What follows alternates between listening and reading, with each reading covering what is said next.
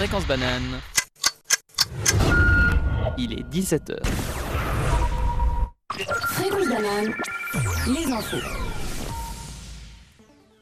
Inde, la justice indienne a lundi une nouvelle fois reporté l'exécution imminente de quatre hommes condamnés à mort pour le viol collectif d'une étudiante dans un bus de Delhi, qui avait choqué le monde en 2012.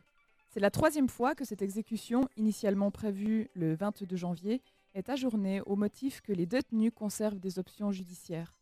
Le viol collectif de Delhi du 16 décembre 2012, dont la victime de 23 ans avait succombé à ses blessures, a braqué une lumière crue sur le lourd silence autour des violences sexuelles en Inde. Les carences de son système judiciaire en matière de lutte contre les viols et au-delà des traitements des femmes dans la société indienne. Libye. Ghassan Salamé, le médiateur de l'ONU pour la Libye, démissionne. Ce retrait intervient pour des raisons de santé. Nommé le 22 juin 2017, succédant à l'allemand Martin Kobler, Ghassan Salamé a dit avoir essayé d'unir les Libyens et de restreindre l'ingérence étrangère dans ce pays. L'envoyé spécial des Nations Unies s'estimait insuffisamment soutenu par la communauté internationale face à l'escalade des ingérences étrangères autour de Tripoli. Depuis, il a tenté en vain de convaincre les belligérants libyens d'unifier des institutions de l'État et d'organiser des élections en vue de mettre fin aux divisions dans le pays. Israël. Malgré son inculpation pour corruption, Netanyahou revendique sa victoire aux législatives de lundi, les troisièmes en un an. Elle place le président du Likoud en position de force pour former le prochain gouvernement et affronter la justice qui l'accuse de corruption. Les législatives le placent donc en position de force pour former le prochain gouvernement et affronter la justice qui l'accuse de corruption. Les Israéliens ont voté pour mettre fin à la plus importante crise politique de l'histoire de l'État hébreu après les élections en avril et septembre 2019, n'ayant pas réussi à départager le Likoud de Benjamin Netanyahu et l'alliance bleu-blanc de Benny Gantz. Turquie. Les débordements et une situation catastrophique à la frontière entre la Grèce et la Turquie. Depuis l'annonce d'Ankara de ne plus bloquer le passage des migrants vers l'Europe, plus de 10 000 personnes ont convergé vers la Grèce ce week-end. En réaction à cet afflux de migrants, la Grèce a annoncé avoir placé ses frontières en état de sécurité maximale dimanche. En effet, la police grecque empêche le passage, faisant parfois usage de grenades lacrymogènes et de canons à eau. La situation est catastrophique, beaucoup de familles et d'enfants ont pris refuge dans les forêts aux alentours. Suisse, coronavirus. Un deuxième cas dans le canton de Vaud. Les autorités vaudoises annoncent mardi matin un deuxième patient. Le patient, un homme de 80 ans, a été pris en charge et hospitalisé au CHUV, indique mardi l'état-major de conduite et le médecin cantonal dans un communiqué. Domicilié sur la Riviera, l'homme a été testé positif après un contrôle effectué, effectué à l'hôpital régional du Chablais. L'octogénaire a été en contact avec une personne d'origine italienne à son domicile, précise le communiqué. L'armée suisse a elle aussi enregistré son premier cas de coronavirus. Un militaire a été testé positif à la place d'armes de Wangen an der Aar dans le canton de Berne. Il a été placé en isolement à l'infirmerie, a annoncé mardi l'armée. Fréquence banane, la météo. Un intermède plus clément prendra le relais ce mardi et mercredi, même si les bancs nuageux pourront par moments se montrer étendus. La prochaine dégradation est attendue jeudi et la limite de la neige remontera temporairement aux alentours de 1500 mètres. Mercredi, belle plage ensoleillée entrecoupée de moments plus nuageux, dégradation active prévue pour jeudi. 18h-19h, Micropolis. Et salut à tous, bonjour, on se retrouve pour ce Micropolis euh, ben, un peu plus tôt que d'habitude. Vous êtes Bonjour avec le tous. toujours le même groupe. Bonjour. Bonjour tout le monde. Coucou. Il y a un peu moins d'engouement, c'est peut-être parce qu'il nous manque une personne aujourd'hui. On pense à Lionel qui est chez lui malade, malheureusement. Et on lui fait de gros bisous. Et voilà, Et exactement. gros bisous à tous nos auditeurs aussi. Et oui. sinon, autour de la table, on retrouve, comme d'habitude, Jamil, Eh oui, c'est moi, c'est moi. euh, Camille, Bonjour. Man- Marion, j'allais dire, et Camille. Salut. Merci, avec le pied Maël. levé toujours. Donc, euh, pour ceux qui nous écoutent pour la première fois, donc on a un petit souci dans l'équipe, c'est qu'on a une fille euh, Camille et un garçon Camille. Alors parfois, il y a Et un autre garçon Jamil. Et un autre garçon Jamil. Bonne Donc, chance. voilà. Mais on a des voix différentes, donc, euh, Donc retenez surtout les voix. numéro 1, numéro 2, numéro 3, ça sera plus simple pour vous. Donc voilà. Donc aujourd'hui, on est parti pour un Micropolis un peu spécial. On est en FM, donc euh, bienvenue à tous nos nouveaux auditeurs qui nous découvrent. On est là pour deux heures au lieu d'une, donc de 17 à 19h pour une émission Micropolis un peu spéciale. Aujourd'hui, c'est quoi le thème? On va parler des choix. Eh oui, on a par- préparé plein de, de petites chroniques. Ça va être sympa. Parler un peu d'actu euh, légèrement et on espère que ça va vous plaire en tout cas. Oui, n'hésitez pas à réagir et à nous envoyer des messages au 079 921 47 00. Exactement. On est preneur de toutes les suggestions et toutes vos réactions. euh, si vous avez des choses à redire sur nos chroniques qui seront Surtout si c'est positif. surtout. On a besoin de ça maintenant. Ah, moi je suis très ouverte aux critiques. C'est moi qui m'occupe du téléphone aujourd'hui, alors euh, les Faites critiques, attention. euh, Elle censure. ça, elle ça censure. suscite des polémiques, des débats. Moi j'aime bien ça. Voilà. Dernier petit point avant de, de se lancer dans, dans cette grosse émission. Euh, vous, si vous nous découvrez et que vous voulez découvrir un peu de, des autres choses qu'on a fait avant, on est disponible aussi euh, en podcast, donc sur Spotify, sur notre site euh, fréquencebanane.ch. Donc euh, n'hésitez pas, si vous êtes curieux de nos, nos autres euh, émissions, euh, que ce soit les Cafés Kawa tôt le matin ou euh, les Micropolis qu'on a fait. Donc euh, voilà. Et puis je vous propose bah, de se mettre dans l'ambiance avec une petite musique dès le début. Donc on va écouter Giorgio, fait erreur, c'est ça? Oui, exactement, avec l'or de sa vapeur rouge.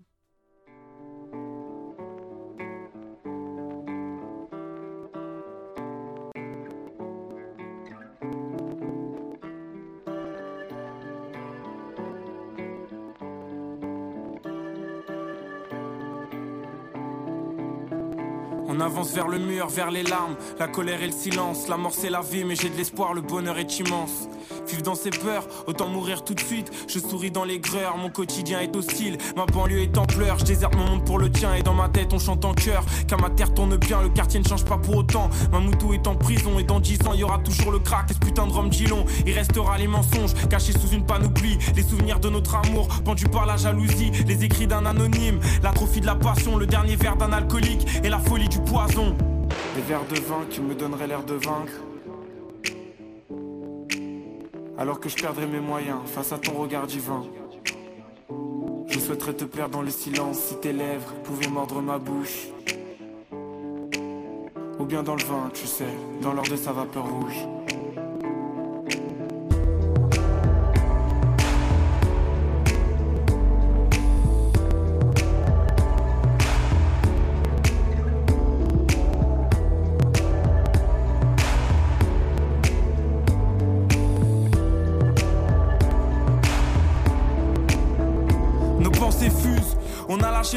Le volant, on perd le contrôle, je veux pas d'excuses, c'est violent. Personne n'a le bon rôle quand tu fais rien comme les autres, que tes chemins mènent ailleurs. Tu te reposes loin des principes pour éviter le malheur. Mon espoir est muet, le soleil se lève quand même, alors ne sois pas étonné. Si moi l'amour je l'emmerde, sentiment exacerbé, venu de ma tête car mon cœur est en grève. Qu'on me laisse me défoncer, j'irai poursuivre mes rêves. Des verres de vin qui me donnent l'air de vaincre. Alors que je perds mes moyens face à ton regard divin. J'aime me perdre dans le silence quand tes lèvres mordent ma bouche. Ou bien dans le vin, tu sais, dans l'or de sa vapeur rouge.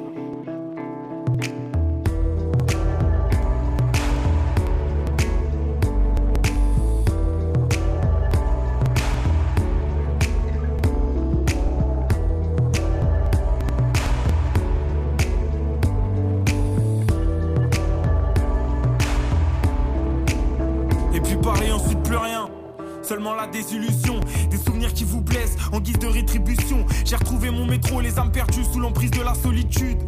En oubliant la lassitude qui broie mon cerveau, qui occupe tes relations. On se dans les eaux troubles, autour des vautours de l'humiliation. Je donne peu ma confiance, vois l'humain en transe et sous tension. On danse, on remplit nos phrases de points de suspension. Ainsi va la vie dans nos quartiers maudits. On se drogue et on déprime, on sort et on exhibe nos corps au seuil de l'amour qui s'exile. Il y a ton cul dans l'effort. Des verres de vin qui me donnaient l'air de vaincre. Alors que je perdais mes moyens face à ton regard divin. Je souhaitais te perdre dans le silence, je voulais que tes lèvres de ma bouche. Mais je suis parti dans le vin, tu sais, dans l'or de sa vapeur rouge.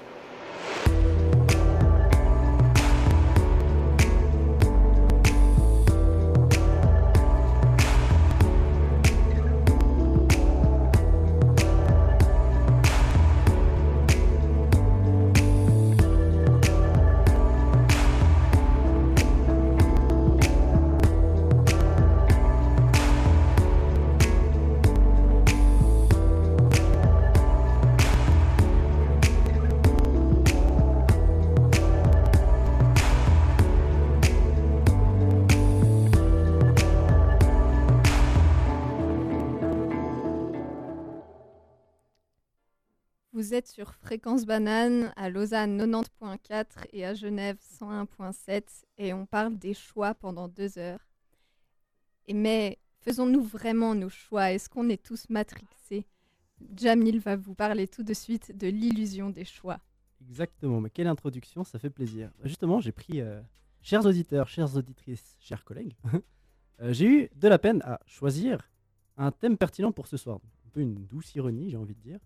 Et après avoir envisagé de nombreux axes de lecture, j'ai pensé à parler de philo, reprendre un sujet orienté sur le libre arbitre, euh, reparler d'un livre que j'ai lu sur le sujet, euh, parler du consentement, qui est aussi un choix et important, c'est un sujet plus sociétal, bien d'autres choses. Et finalement, je me suis recentré un peu plus sur, on va dire, moi-même, pour vous concocter quelque chose d'un peu particulier, en fait. Il faut savoir une chose sur moi. Au final, gros aveu, je suis un aficionado de jeux vidéo. Ouh. Huez-moi, aimez-moi, c'est votre jugement. Un Mais quoi surtout- Un officinado Un, un amateur, on va dire. C'est cool. Des mots techniques. Dis-nous un peu, tu joues à quoi quand même? Parce que j'aimerais bien savoir, moi. Bah, justement, je vais vous faire euh, part d'un jeu particulièrement euh, ce soir et qui, qui rentre dans ce thème-là qui est assez important. Donc, on va peut-être pouvoir en débriefer après. Euh, ou alors, on commence tout de suite sur est-ce que vous, vous jouez déjà Peut-être? Ça rentre pas dans le thème. Absolument pas. Pas du tout. Non, pas du tout. Alors, je, je jouais avant, mais là, j'ai plus tellement Voilà, de temps. c'est- c'est souvent ça Donc, la réponse. euh, au, final, je, au final, je me retrouve euh, Pour les à ne personnes plus qui, jouer. qui ne jouent pas autour de cette table, c'est quoi l'image que vous avez des personnes euh, gamers Si on En veut. vrai, je trouve ça intéressant parce que c'est une façon d'aller dans d'autres mondes et euh, du coup de découvrir des choses et un peu de s'extraire euh, de, de la vie, quoi. Mais C'est j'ai vrai. jamais essayé, donc euh, Ça prend du temps, c'est un peu le souci. disons que ouais. ça a l'air intéressant, mais euh, je prends pas le temps et c'est pas mon genre de- d'occupation. Ah, je comprends. Mais c'est vrai qu'on a un petit peu cette image du gamer qui est euh, complètement geek, affalé sur son ordinateur, qui bouffe des chips et qui sort pas de sa chambre, qui- Voilà, qui, c'est ferme ses volets. ça. Mais c'est vrai que par contre, dans, dans un monde aussi qui est des fois euh, un peu effrayant, ben, je comprends un peu la démarche psychologique de retrouver en fait des formes de, de vécu, d'expérience dans, dans le virtuel. Quoi. Justement, c'est un peu ce, que je, ce dont je voulais parler. Donc, c'est un peu une chronique que je vais faire sur un jeu. Je vais vous expliquer. Et au final, il y a des choses qui sont beaucoup plus riches dans tout ce qui est la construction euh, et euh, on va dire la mise en place de, scénarios, d'univers, même dans la démarche artistique et voire même philosophique. On va le voir. Donc, je trouve assez impor- important ou intéressant de, sensibiliser les gens à toute une part qui n'est pas justement euh, celui qui bouffe des chips sur son canapé, qui joue à FIFA ou qui tue des gens sur Call of Duty, qui sont des jeux très intéressants si on veut. On peut aimer, on peut ne pas aimer, mais il y a d'autres choses. Justement, je voulais ne pas faire peur euh, aux amis- à, mes amis néophytes, justement, donc restez avec nous. Bah, ce soir, on va pas parler euh, langage technique, on va pas parler euh, d'APM, de FPS, de gameplay, de graphisme, d'e-sport, de ce genre de choses. Alors, je vais vous l'avouer, ça m'intéresse pas, pas énormément au final, ça dépend un peu des jours. Et ce soir, je vous propose plutôt une analyse d'un jeu en particulier, mais plutôt, il faut le voir plutôt comme un média, donc plutôt comme un film si on veut, ou une pièce de théâtre. À vous de, à vous de voir.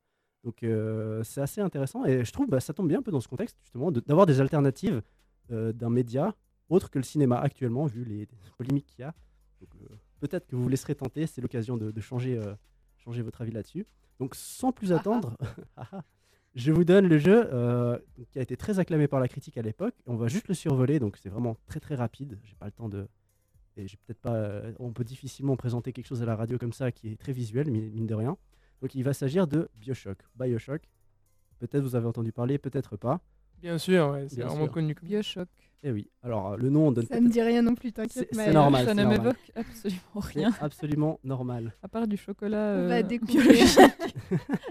ça, ça aurait pu être sympa aussi, mais. Donc on va observer ça au travers du prisme de l'illusion du choix. Donc comme quoi on peut aller chercher des trucs un peu complexes derrière un jeu où on tire sur des gens. Donc ch- chers amis, malheureusement ça va spoiler un peu. Donc euh, c'est un jeu de 2007, donc je me suis dit je me permets de le spoiler. Euh, parce que c'est très intéressant euh, au niveau bah, du plot twist, du développement du scénario. Donc descendons ensemble dans les tréfonds de la ville de Rapture. Ça commence comme ça. Et la première chose que l'on voit à l'entrée de cette ville, ça va être No gods or kings, only men. Et c'est un peu la philosophie qu'il y aura dans cette ville. Vous allez le voir. Donc, petite mise en contexte. Je vous raconte ça un peu comme une histoire. Donc, autour de 1960, Jack, le personnage que nous incarnons, est pris d'un accident d'avion. Je sais pas si c'est joliment tourné comme ça, mais vous, on se crache. Euh, au milieu de la mer, il repère un phare, un peu bizarre. Il découvre un ascenseur qui l'emmène dans Rapture, ville sous-marine, fondée par Andrew Ryan. Nous sommes plongés dans un univers dystopique où l'on découvre une ville qui a succombé apparemment à l'anarchie. Donc, un peu, pour parler un peu plus de Rapture, qu'est-ce que c'est que cette ville? Donc, c'est le rêve d'Andrew Ryan, un homme dont les convictions sont extrêmes. Je vous explique. Seul l'individu peut influencer son destin. Seul le capitalisme et la liberté totale de marché, et individuelle plus généralement, permet un épanouissement de l'homme. Et comme il trouvait aucun gouvernement qui lui permettait de, s'épanouir euh, dans ses, convictions, euh, il a fondé son propre Eldorado, Rapture, pour fuir le joug des normes sociales et l'oppression des gouvernements. Dans cette ville, en gros, tout est permis. Chacun gagne de l'argent à la, à la sueur de son front. Aucun jugement moral ne censure les scientifiques, les artistes sont libres de s'exprimer. Justement, une citation qui est assez sympa dans, dans le jeu aussi. Pourquoi une ville sous la mer? À cela, bah, justement, Ryan répond Ce n'était pas de construire Rapture au fond de l'océan qui était impossible, c'était de la bâtir ailleurs. Voilà un peu pour le contexte. Donc vous voyez déjà, on est dans un univers dystopique. C'est un truc que moi j'aime beaucoup de manière générale dans les livres, les films. Et vous allez voir qu'il y a beaucoup de dérives. Prochain chapitre que j'ai appelé Would You Kindly? Je vous prie. Donc c'est plongé dans cet empire que notre aventure commence. On entend par la radio Prenez cette radio à onde courte, je vous prie. Donc c'est par l'intermédiaire d'une radio qu'une voix providentielle nous guidera sur la quasi-totalité de l'histoire. Cette voix, elle appartient apparemment à Atlas, un homme qui nous aidera à trouver nos marques dans ce monde inconnu. Euh, donc on avance dans le noir sous la pression constante d'ennemis qui semblent se jouer de nous. Il s'agit d'humains corrompus par l'Adam. Alors là, on va partir sur des termes un peu plus euh, folkloriques. Donc c'est une substance, juste mettre dans le contexte de l'histoire, c'est une substance découverte par euh, des scientifiques sans vergogne de Rapture. Pas très important de savoir comment, pourquoi. Tout ce qu'il faut savoir, c'est cet cet Adam est justement un des nerfs de la guerre ici-bas. Donc c'est les dérives par rapport à cette substance, un peu comme de la drogue si on veut, euh, qui nous amène aux petites sœurs. Un sujet un peu polémique. C'est des enfants quasi zombifiés, dont la tâche est de prélever ce précieux fluide euh, sur ce qu'elles trouvent, y compris sur les cadavres des pauvres citoyens. Un peu glauque. Et on en vient donc là au premier et au final au seul choix que l'on a réellement dans le jeu. Étant donné qu'on a besoin de cette substance pour des raisons de gameplay, je ne vais pas les expliquer, pas très important. euh, Lorsqu'on croise des petites sœurs, on a deux choix. Soit les guérir en prélevant une petite quantité de cette substance, et on les guérit, ouais, justement, on les guérit par ce, biais, mais on en a moins. Soit on récupère jusqu'à la dernière goutte et on les tue. Donc quel choix feriez-vous sachant que cela peut entraver votre progression? Je ne sais pas si vous avez une réponse là-dessus. Pas facile de se positionner. Toutefois, c'est le seul réel choix que l'on a dans le jeu. Quand on avance, on va se rendre compte que tout ce qui est autre par rapport au scénario est scripté au final. C'est un peu euh, normal. Ça veut dire que la seule façon de finir le jeu, c'est de tuer les gens, quoi. Hmm, ah, alors certains passages, oui, mais justement pour le choix pour les petites, euh, les petites, euh, les petites filles, on a le choix à ce moment-là. Donc à chaque fois qu'on va rencontrer, on pourra faire le choix soit de la tuer ou soit de la sauver. Mais si on la sauve, on progresse pas forcément dans le jeu. On progresse, bah, techniquement on est censé progresser, mais moins vite. Donc c'est un parti. On ne sait pas si on aura, enfin il y a tout un flou qui est construit autour. Évidemment, faut penser que ça reste un jeu par rapport à En gros, film. ça pousse au crime en soi. Pas forcément. C'est un choix qu'on doit faire. C'est un choix. Donc c'est assez difficile. Donc euh, il y a des noms. Enfin, ça nous Mais aide. je pense qu'il y a personne qui fait le même choix tout le temps. Je pense que tu fais Non. les deux choix, en fait. Euh, on peut toujours essayer de voir à quel point comment ça influence l'histoire, ce genre de ouais. choses. C'est ça qui est Pour, pratique euh, aussi, c'est voir comment les gens se mettent dans une situation là où qui est presque immorale. Parce qu'au Ouais. final, ben, dans un jeu, c'est un théâtre dans lequel on peut faire ce qu'on veut. Et certaines personnes sont plus ou moins euh, calées avec leur euh, personne réelle. Donc, euh, pour continuer un peu cette histoire, enfin, je passe vraiment très rapidement dessus parce qu'il y a beaucoup, beaucoup de choses à dire euh, sur pas mal d'analyses de, de société, même des dérives, ce genre de choses. Donc, on continue à avancer de situation en situation, à découvrir ce monde un peu bizarre qui nous entoure. Et, mais on est toujours, à- on sent qu'on est toujours un peu à la merci de quelque chose d'extérieur qui, qui semble nous contrôler, mais on comprend pas très bien. C'est-à-dire qu'on n'a pas vraiment de choix. Notre personnage est muet, donc on se rattache facilement et il ne, enfin, est muet, ne parle pas en tout cas dans le jeu. Donc, euh, au final, on a juste des gens qui nous parlent et qui nous demandent de faire des choses. Euh, Est-ce que vous pouvez faire ceci, s'il vous plaît? Je vous prie, avancez jusqu'ici. Et c'est assez bizarre parce qu'on va toujours le faire euh, de bon cœur, entre guillemets. En même temps, on n'a pas trop le choix. On ne sait pas ce qu'on fait ici. Donc, en avançant, on a une illusion d'avoir un pouvoir sur notre destin à certains moments, mais c'est faux. En fait. C'est une vérité plutôt générale dans le monde du jeu, parce qu'évidemment, c'est scripté, on a un cadre, on a des règles. Excusez-moi. Où bah, le joueur est euh, soumis au scénario prévu par le développeur, c'est normal. La subtilité dans ce jeu, c'est révélé par le plot twist et la fin du jeu. Donc, désolé pour ceux qui ne connaissent pas encore. Spoiler. Euh, exhorté par Atlas, euh, nous approchons du bureau où se terre Ryan, parce qu'il a un contentieux contre lui, entre Atlas et Ryan. Et il nous dit Maintenant, dirigez-vous vers le bureau de Ryan et descendez cette ordure, je vous prie. On arrive sur la dernière partie de cette analyse légère, sur une citation de nouveau. J'aime beaucoup les citations de ce jeu. Euh, C'est une citation qui dit We all make choices, but in the end, our, cho- euh, our choices make us. ce qui est assez vrai. Mm. On fait Ouais. tous des choix, mais au final, on est façonné par nos, euh, par nos choix. Si vous voulez mettre des statuts WhatsApp qui viennent d'un jeu, c'est marrant. Vous pouvez toujours le faire. Euh, donc, depuis le début, par mystère que je ne vais pas expliquer, je ne vais pas m'étendre là-dessus, il s'agit d'une phrase qui active dans notre personnage des mécanismes qui l'obligent à agir. C'est la phrase, justement, je vous prie, would you kindly, qui est tout le long du jeu distillée en filigrane et on se rend pas vraiment compte. On a juste l'impression que c'est quelqu'un qui nous parle à la radio et qui est poli. Pas de souci. Non, en fait, à travers toutes ces phrases clés, il va déclencher en fait toutes les réactions qui vont faire que notre personnage avance presque de manière automatique dans le jeu. Donc en fait, c'est un parti assumé dans ce, dans ce jeu qui fait que on avance par conditionnement psychologique en fait et qui fait de nous l'esclave de n'importe quelle personne euh, qui prononce ces mots. Euh, donc dans notre rencontre finale avec Ryan, qui est la personnification de la liberté et du libre arbitre, euh, juste dans ses pires extrémités, comme on, a vu avec euh, bah, la, chute anarchique de cette ville, euh, il va dire l'homme choisit, l'esclave obéit. C'est un peu ce qui va définir sa vie entière de ce personnage-là. Ensuite, malheureusement, bah, étant donné qu'on n'est pas maître de nos propres moyens, on massacre malheureusement ce vieil homme sans qu'on puisse rien faire. De nouveau, là, on est pris par le jeu. Mais est-ce qu'on peut prendre euh, le parti de Ryan et pas celui d'Atlas où on est obligé d'être avec Atlas? Euh, le problème, c'est que tout le long du jeu, on est contrôlé par cette phrase euh, Je vous prie, avancez jusqu'ici, je vous prie, allez chercher cela. Et on, en fait, évidemment, comme c'est un jeu de manière générale, des fois, euh, c'est juste bah, suis le scénario et joue le jeu. Comme dans le théâtre, le spectateur est, on dit, sait très bien que c'est une pièce de théâtre, mais le regarde comme, comme un extérieur. Enfin, comment dire Joue le jeu et, Ouais. et s'implique dans la pièce à sa manière. Dans, ce jeu vidéo, dans le jeu vidéo, c'est pareil. On sait très bien que c'est un scénario, qu'on suit un scénario préétabli. Mais là, justement, il y a euh, une, une prise de position extérieure du développeur qui fait, enfin, de- du, du scénariste au final, qui fait que c'est intégré en fait au, à l'univers en fait. Ok. Et je Donc trouvais ça, forcément, on est avec Atlas. voilà, en tout cas sur le début. Ok. Donc euh, c'est un peu ce que je voulais sortir sur, euh, sur cet univers et qui, qui, qui donnait justement, enfin, de manière générale, on a dans le jeu vidéo ou dans certaines, euh, certaines euh, représentations, même artistiques ou ce genre de choses, une illusion de choix qui sont en fait des choses préétablies, mais faites de sorte à ce qu'on a l'impression qu'on a une influence dessus. Souvent, on va se dire, euh, même maintenant, les grandes choses qui sortent dans les jeux vidéo, c'est ouais, il y a plusieurs fins possibles, suivant les choix qu'on a fait avant. Ça reste malheureusement, ou heureusement, des choix préétablis. Donc on a une illusion de choix qui est donnée au travers de, de- mécanismes assez intéressants. Et je trouvais assez cool de pouvoir parler de ça, notamment dans ce jeu qui donne une assez belle représentation. Donc voilà, c'est un peu, un peu le, petit point que je voulais soulever sur ce, sur ce sujet.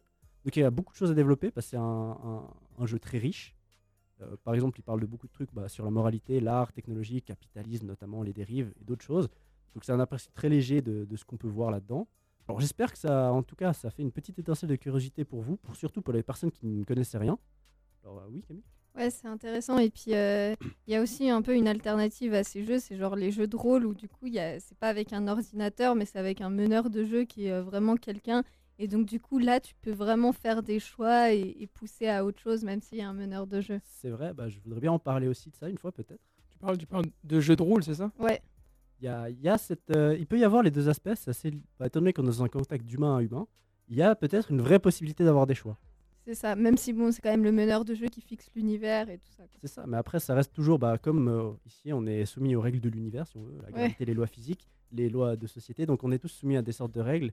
Après, évidemment, dans le jeu de rôle, il y a peut-être une liberté qui n'existe pas encore euh, dans, dans le monde virtuel, Mm. ou ce genre de choses. Mais juste, c'est quoi, le, c'est quoi le parallèle que tu fais, entre guillemets, avec la vie réelle, par rapport au choix de la vie réelle, par rapport à entre guillemets, une configuration de pseudo-libre arbitre comme dans le jeu? Euh, alors ça, qu'il y a des choix, mais qui sont pas infinis non plus, quoi. Alors ça dépend un peu comment tu veux le voir, parce que en fait, euh, le point que je voulais soulever, enfin, ce qui était assez intéressant, c'était, je sais pas, c'était le traitement en fait de l'illusion du choix qui est présent dans tous les jeux, de manière générale, parce forcément c'est fait comme ça, et là qui est en fait pris comme un choix scénaristique euh, et qui l'intègre complètement dans le système de jeu en fait, et qui l'ajoute, qui l'ajoute dans le scénario, qui explique en fait pourquoi ok. ça se fait de cette manière. Après, bon, on pourrait débattre euh, des heures et des heures euh, d'un point de vue euh, philosophique sur le libre arbitre, ce genre de choses. Est-ce que tout est prédestiné? Est-ce qu'on a réellement des choix? Euh, Après, je sais pas si on a vraiment le temps et si ça intéresse les gens.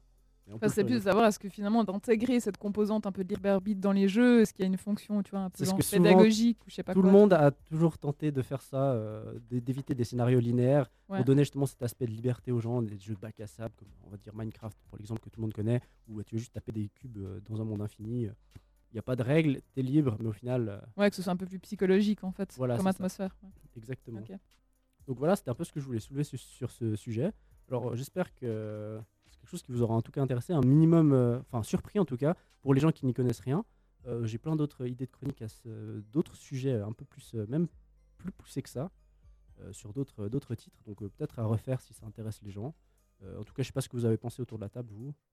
Euh, ouais, Ouais, c'est chouette. Parce que moi, c'est- justement, c'est un domaine que je enfin, je m'intéresse pas par moi-même. Et en fait, je vois qu'il y a quand même plein de gens qui sont hyper mordus et puis qui trouvent, je pense, vraiment quelque chose qui est, euh, qui est hyper nourricier quoi, pour eux.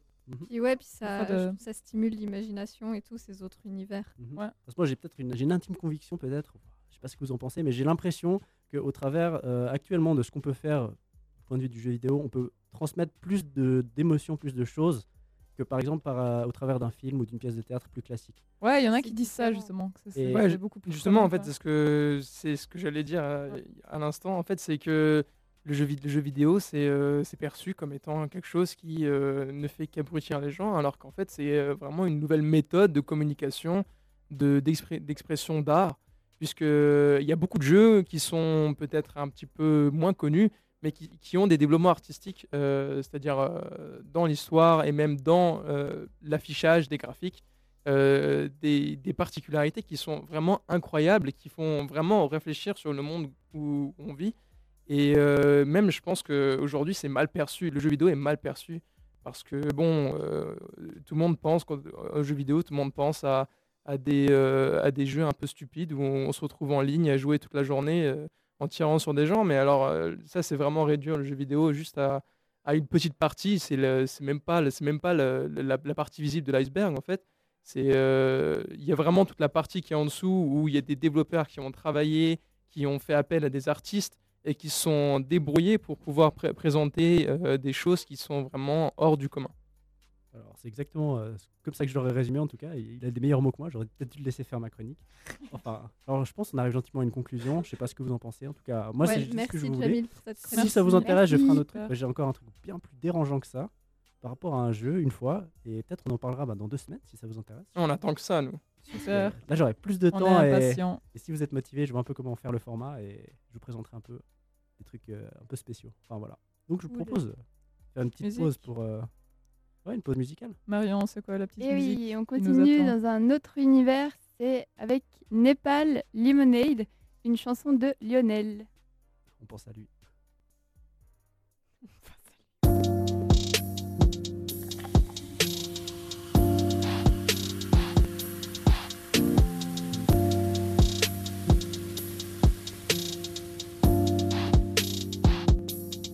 On fait tout pour se barrer pour calmer nos nerfs. On pourrait en parler, mais est-ce que ça serait honnête? J'ai gardé mon carnet, avec je fais ma lemonade, avec je fais ma lemonade, avec je fais ma lemon. On fait tout pour se barrer ou pour calmer nos nerfs. On pourrait en parler, mais est-ce que ça serait honnête? J'ai gardé mon carnet, avec je fais ma lemonade, avec je fais ma lemonade, avec je fais ma lemon. Si je mets des switches, c'est pour le pas pour le score. L'alarme a marqué sur la feuille, laisse aucune trace sur le corps. Nos âmes sont grises comme la city, mais je souris pour le job. Beau comme surfer une avalanche, on va le faire pour le sport. J'ai tellement tourné en boucle, ça m'a causé du tort. J'y repense des fois, la tête en l'air quand je prends le bon côté du sort. Je me dis qu'une errance n'a pas lieu d'être quand t'appliques ta méthode. Reconnaître ses torts, chaque matin c'est retour à l'école. Des fois je coupe mes émotions, t'as liquide de refroidissement. Toxique comme l'air qu'on respire, m'en veux pas si je prends mes distances. J'étais dans le flou quand je t'ai suivi du regard. Je me suis montré insistant. T'as bien fait de prendre la fuite, peu de choses sont pires que l'indécision. Mais à raison ou à tort, on trouve des compromis. On fait la guerre en étant en accord. Chaque seconde devient une porte, j'évite la monotonie. Je m'élève pour mieux chuter, mon esprit tourné vers des sous. On fait tout pour se barrer, pour calmer nos nerfs. On pourrait en parler, mais est-ce que ça serait honnête? J'ai gardé mon carnet, avec je fais ma lemonade, avec je fais ma lemonade, avec je fais ma lemon. On fait tout pour se barrer, ou pour calmer nos nerfs. On pourrait en parler, mais est-ce que ça serait honnête? J'ai gardé mon carnet. Avec je fais ma lemonade. Avec je fais ma lemonade. Avec je fais ma lemon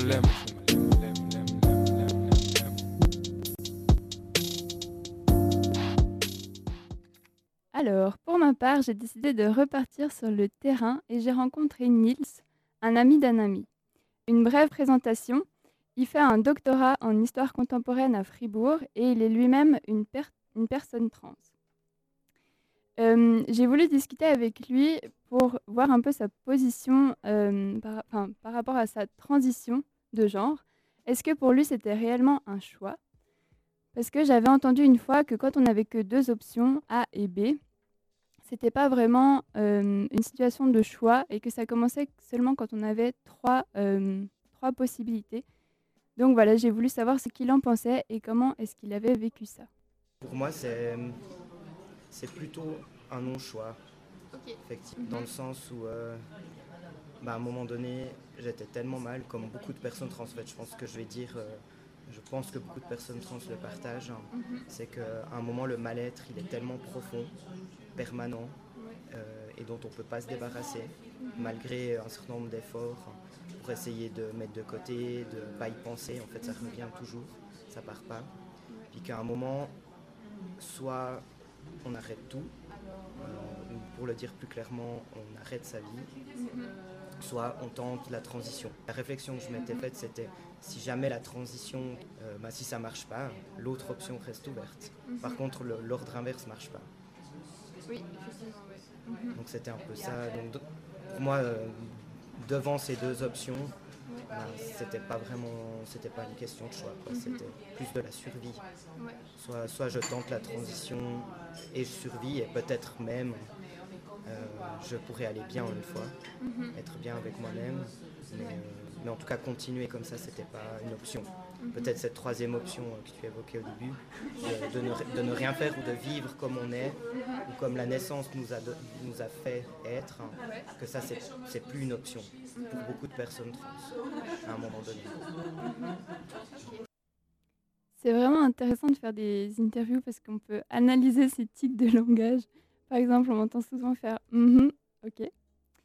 Et du coup, ma, ma question suivante, c'était euh, je lui ai parlé du fait que j'avais lu Paul B. Preciado, qui est également un, un homme trans, mais qui lui a fait sa transition non pas pour devenir un homme, mais pour explorer la frontière entre les deux. Et je voulais savoir si pour lui c'était un peu pareil. Aujourd'hui, c'est un- je suis dans la même optique, je pense, euh, que lui, en partie, disons, en tout cas. Alors, au, au tout début de ma transition, j'étais beaucoup plus catégorique hein, en disant euh, je vais être un, garçon, je vais y ressembler, je vais me comporter comme un garçon, comme un homme. Et puis, plus j'ai avancé dans la transition, puis dans ma vie aussi simplement, plus je trouvais que ça me correspondait pas très bien, voire pas du tout. Et ce qui peut paraître paradoxal, dire mais pourquoi faire une transition vers le masculin? Euh, pour ensuite dire qu'on n'est pas un homme, mais c'est surtout parce que c'est pas très important. Je trouve que ça me définit pas beaucoup de dire que je suis un homme. Et moi, j'aime bien dire que la transition, pour moi, c'est c'est pas un, c'est pas une fin en soi. C'est-à-dire devenir un homme, par exemple, ou devenir une femme, mais c'est un moyen. C'est un moyen pour justement sortir d'un mal-être hein, et puis aller vers un mieux-être ou un bien-être pour les personnes. Puis finalement, bah, la destination, elle importe pas tellement, puis elle est très variable d'un individu à l'autre, à mon avis. Euh, juste une petite question, Marion. En fait, euh, je sais pas si tout le monde est familier avec ce terme, en tout cas moi pas spécialement, mais c'est quoi exactement la transition en fait? Est-ce qu'il Mhm. en parle beaucoup Pour être sûr. En fait, justement, donc quelqu'un qui fait une transition de genre, c'est quelqu'un qui se reconnaît pas euh, dans le genre qui lui a été assigné à la naissance et qui du coup euh, entame une, procédu- une procédure pour changer de, de genre. Et là, justement, on en a un peu discuté, mais j'ai pas pu le mettre dans, dans l'interview. On peut choisir de faire des, des opérations chirurgiques ou pas, de prendre de la testostérone ou pas.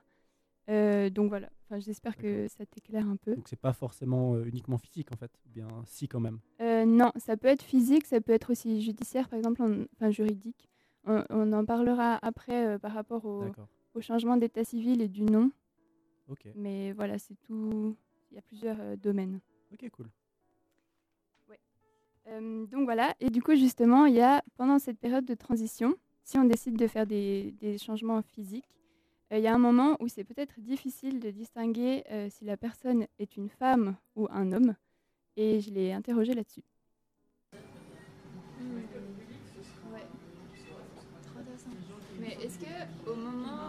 Où, où tu as eu ta transition corporelle, enfin physique, euh, enfin, j'imagine qu'il y a eu un moment où par exemple en te voyant, euh, on ne pouvait pas déterminer si tu étais un homme ou une femme. Et je sais pas comment est-ce que tu te sentais à ce moment-là. Mais surtout, ce qui était intéressant, ça m'est pas arrivé très souvent. Parce que moi, j'ai été très peu violentée par d'autres personnes Ouais. pendant la transition ou après.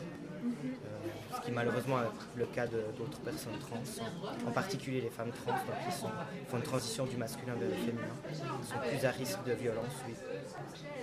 Par contre, je me souviens que la phase où j'étais physiquement entre deux, que des personnes, par exemple, dans la rue avaient du mal à justement à faire le choix. Peut-être le choix. Est-ce que c'est un homme, est-ce que c'est une femme? Parce que c'est quelque chose qu'on fait inconsciemment en une fraction de seconde, mais y compris moi. C'est vraiment un apprentissage de déconstruire ça. Moi aussi, je fais ça.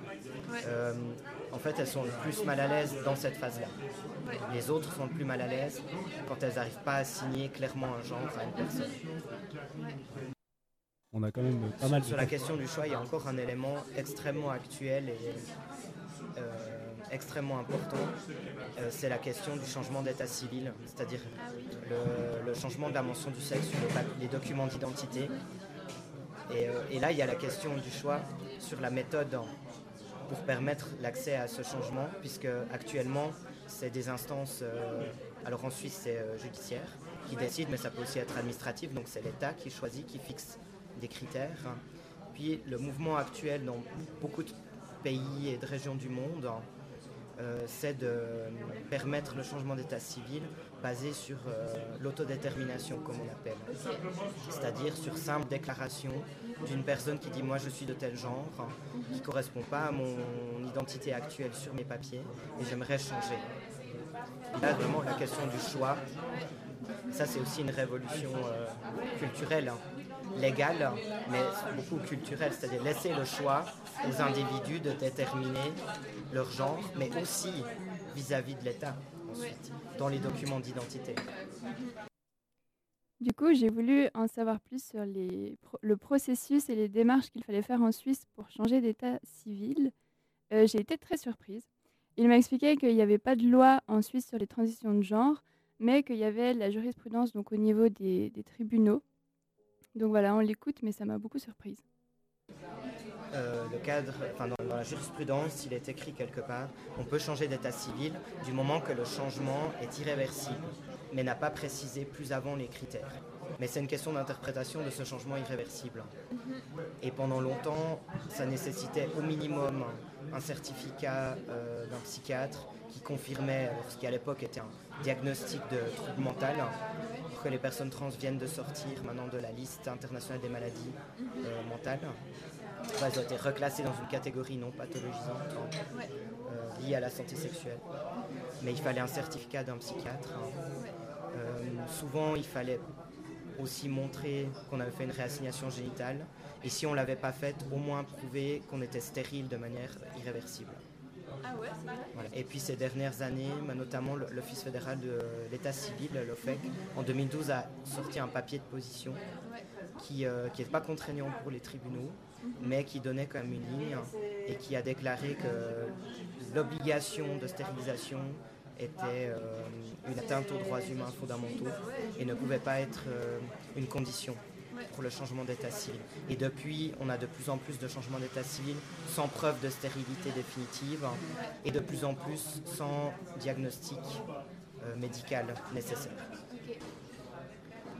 Bah, Qu'est-ce que je suis prêt à payer? Et est-ce que je suis prêt à me faire pathologiser à me laisser stériliser, donc prouver que je ne peux plus avoir d'enfants, donc renoncer peut-être à devenir parent euh, Est-ce que je suis prêt à payer ce prix-là? En même temps, si je ne le fais pas, j'ai probablement des ennuis récurrents. Euh, donc. C'était vraiment une question sensible. Oh, ça pèse, ça met dans la balance euh, bah, le, droit de l'individu à disposer de lui-même, à disposer de son corps, hein. et puis le droit de l'État de, de fixer des critères euh, et quels critères pour euh, reconnaître un individu d'un genre ou d'un autre. Puisque, puisque bah, comme dans beaucoup de pays, le fait d'être reconnu d'un genre ou d'un autre, c'est pas uniquement une question d'un F ou d'un M sur une carte d'identité. C'est beaucoup plus puisque, bah, par exemple, l'âge de la retraite n'est pas le même. Donc ça a des implications extrêmement concrètes. hein. Et voilà, je voulais remercier Nils euh, pour cette discussion. Il m'a dit qu'il écouterait, donc euh, il devrait entendre. Et je ne sais pas si vous avez des, réactions. C'était très intéressant.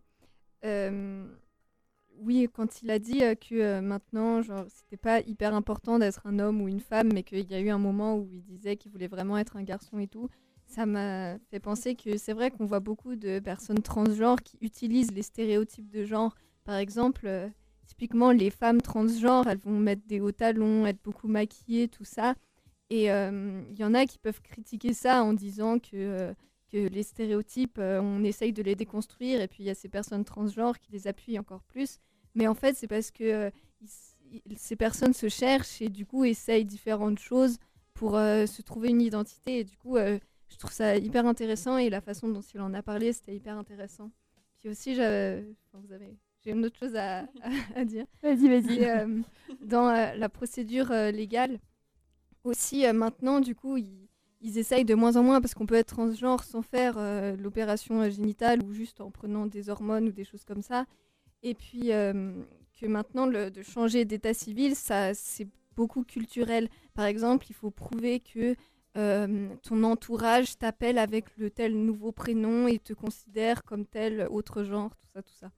Voilà. Oui, effectivement, il m'en a aussi parlé de comment ça s'était passé pour lui. Et qu'en fait, il avait dû faire ça en deux fois. D'abord, il a fait la démarche pour changer de nom, seulement le nom. Et après, pour que sur sa carte d'identité, ce soit plus euh, féminin mais masculin. Et que, en fait, ça a été assez facile parce que, justement, à l'université, il avait déjà une nouvelle carte d'étudiant, une nouvelle adresse email et tout ça. Et que, effectivement, si tu arrives à prouver que, en fait, ça va juste changer sur ta carte d'identité, et en général, c'est assez facile. Ouais, moi je trouvais qu'il y avait beaucoup de clarté en fait dans la façon dont il parlait des choses. Son texte c'était quelque chose, il y avait de la maturité, c'était des choses qui avaient été réfléchies, qui avaient été tournées dans tous les sens. Euh, euh, c'est vrai que des fois on a l'impression, je pense que quand on connaît pas forcément ce domaine-là, on peut se je pense qu'il y a pas mal de, clichés aussi sur. euh, des fois on a l'impression que c'est un peu de la folie la, la transition. Bah, quand on connaît pas ça intrinsèquement, c'est difficile de se mettre vraiment à la place des gens qui sont en transition. Et là, on sent, enfin, de la façon dont il parlait, je trouve assez fou cette, clarté, cette maturité autour de ça et, qui, euh, ouais, qui donne vraiment une image qui est, à écouter, qui est assez, peut-être qui casse justement un peu ces clichés-là. Je trouve ça super. La chose la plus importante à retenir, ce qu'il a dit en premier, c'est vraiment que, que la, la transition, c'est pas un choix et que ça part d'un mal-être. Et, euh, et la façon dont il l'a dit, euh, c'était vraiment très intéressant et ça permet de mettre les choses au clair euh, sur beaucoup de choses. Quoi. Est-ce que tu l'as dit Je sais pas si tu l'as dit. est-ce- euh, où est-ce que tu l'avais rencontré? Dans un café. oui, on a fait l'interview dans un café, mais en fait, c'est l'ami d'un ami. Et quand il y a eu le, quand j'ai su le, le thème de l'émission, ça m'a fait me, me poser cette question. Et du coup, euh, je l'ai appelé pour savoir s'il était d'accord de discuter de ça. Et en fait, c'était vachement intéressant. Là, j'ai pas du tout pu tout passer parce qu'on a discuté pendant 45 minutes et ça aurait fait un peu long. Mais c'est vraiment trop, trop intéressant. Donc, euh, si ça vous intéresse, je vous encourage à, discuter avec des, personnes qui l'ont vécu parce que ben, je pense qu'elles se rendent mieux compte que nous.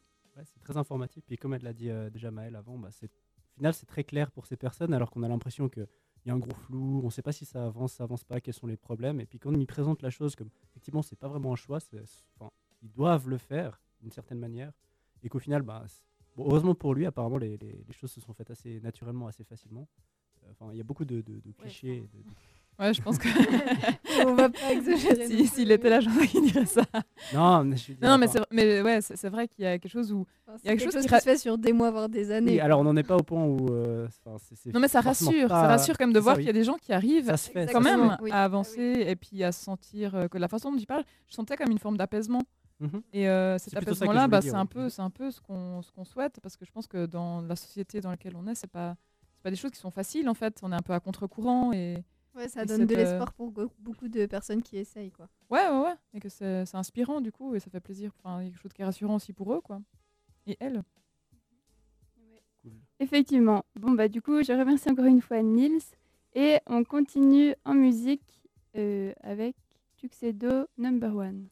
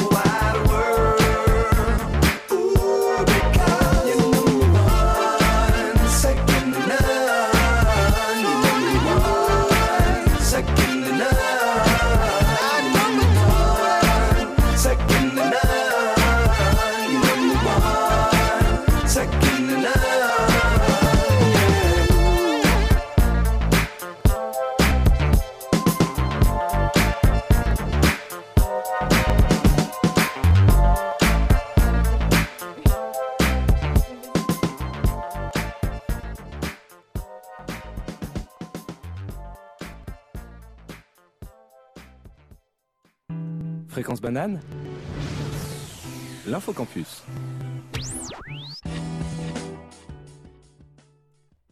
C'est la semaine de la durabilité à l'EPFL.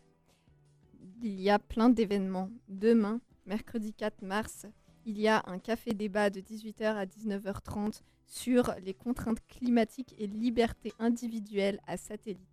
De nombreuses autres conférences et débats sont organisés.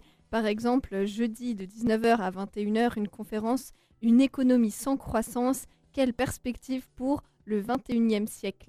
À l'Internef 263. Il y a également vendredi une table ronde de midi à 14h sur l'emprise de la publicité, quelles stratégies et mécanismes au foyer SG.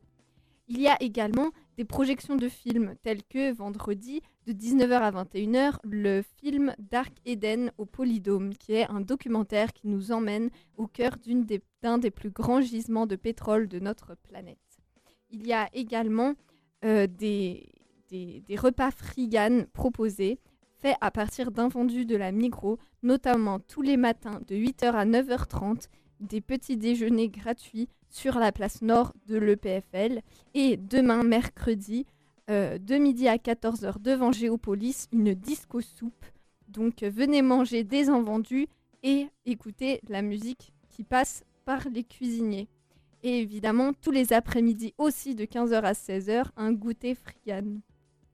Mais il y a aussi d'autres réjouissances comme un concert mercredi de 19h30 à 23h à Satellite, une soirée sound system, reggae dub avec High Frequency Sound System et Skanking Buffaloes. Merci pour tout ça. Et aussi, la semaine de la durabilité, ce n'est pas que de l'écologie, mais aussi de la durabilité à l'intérieur de soi-même. C'est pour ça que pour se ressourcer du 3 au 5 mars dans le hall CM, Polyprev organise des ateliers de relaxation et physiologie. Informations et programmes sur le site de l'AG Poly. Informations sur la semaine de la durabilité sur le site d'Unipoly. Merci. Et puis, euh, on a aussi euh, un, petit, un petit message d'un admirateur anonyme. Donc, Beau, s'il peut nous, nous réécrire un petit truc pour nous dire qui c'est. N'hésitez pas à signer vos messages. Hein. Ouais, n'hésitez sait pas à signer comme ça, on peut vous citer. Puis peur. après, vous, vous- ça, ça va vous faire un truc super d'entendre votre nom à la radio. Je Voilà, sûre, vous passerez à la radio, vous pourrez dire maman, je passe à la radio.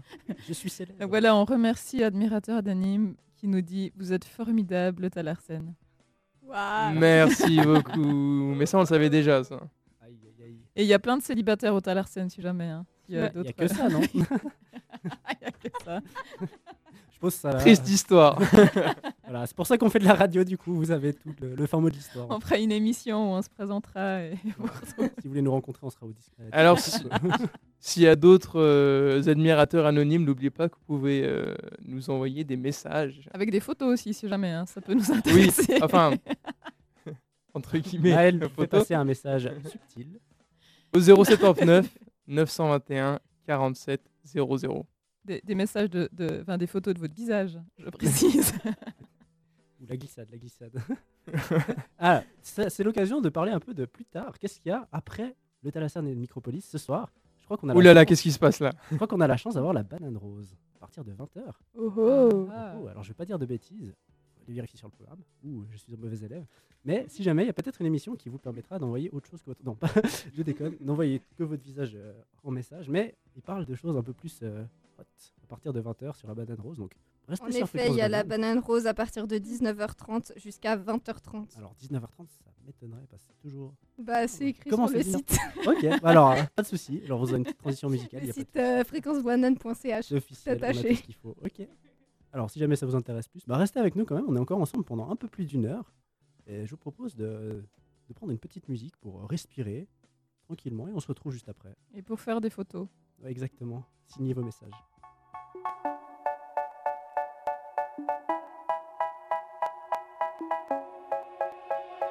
They say, Oh my God, I see the way you shine. Take your hand, my dear, and place them both in mine. Was passing by. And now I beg to see you dance just one more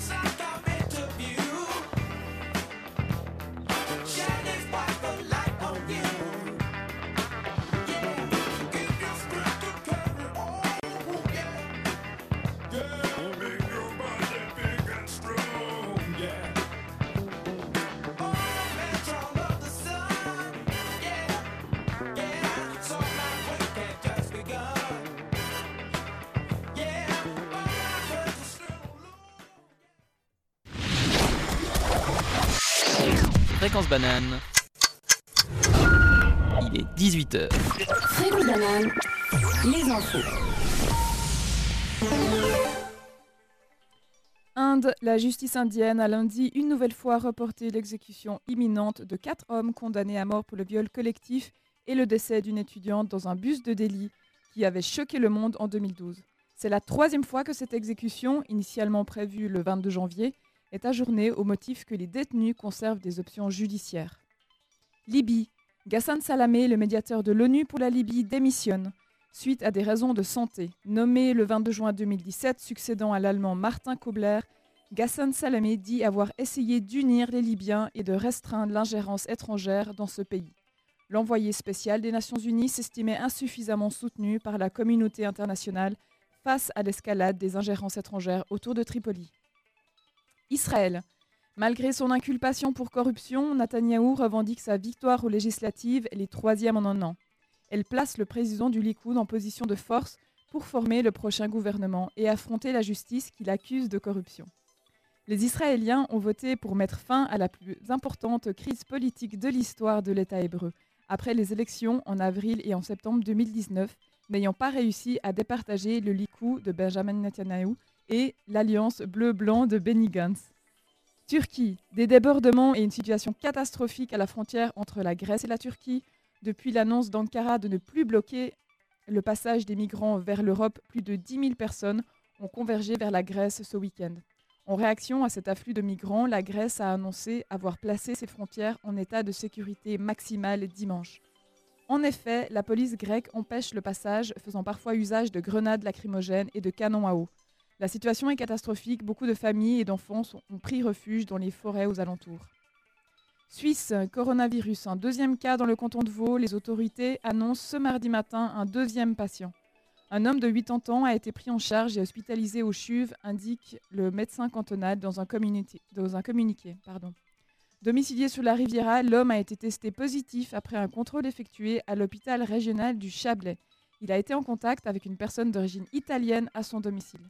L'armée suisse a elle aussi enregistré son premier cas de coronavirus. Un militaire a été testé positif à la place d'armes de Wangen an der Aare dans le canton de Berne. Il a été placé en isolement. Fréquence banane, la météo. Un intermède plus clément prendra le relais ce mardi et mercredi, même si les bancs nuageux pourront par moments se montrer étendus. La prochaine dégradation est attendue jeudi et la limite de la neige remontera temporairement aux alentours de 1500 mètres. Mercredi, belle plage ensoleillée entrecoupée de moments nuageux. Dégradation active prévue pour jeudi.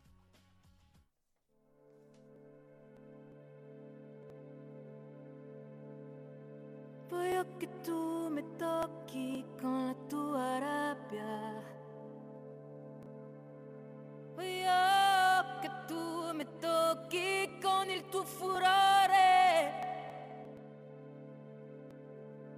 Questa è la rinuncia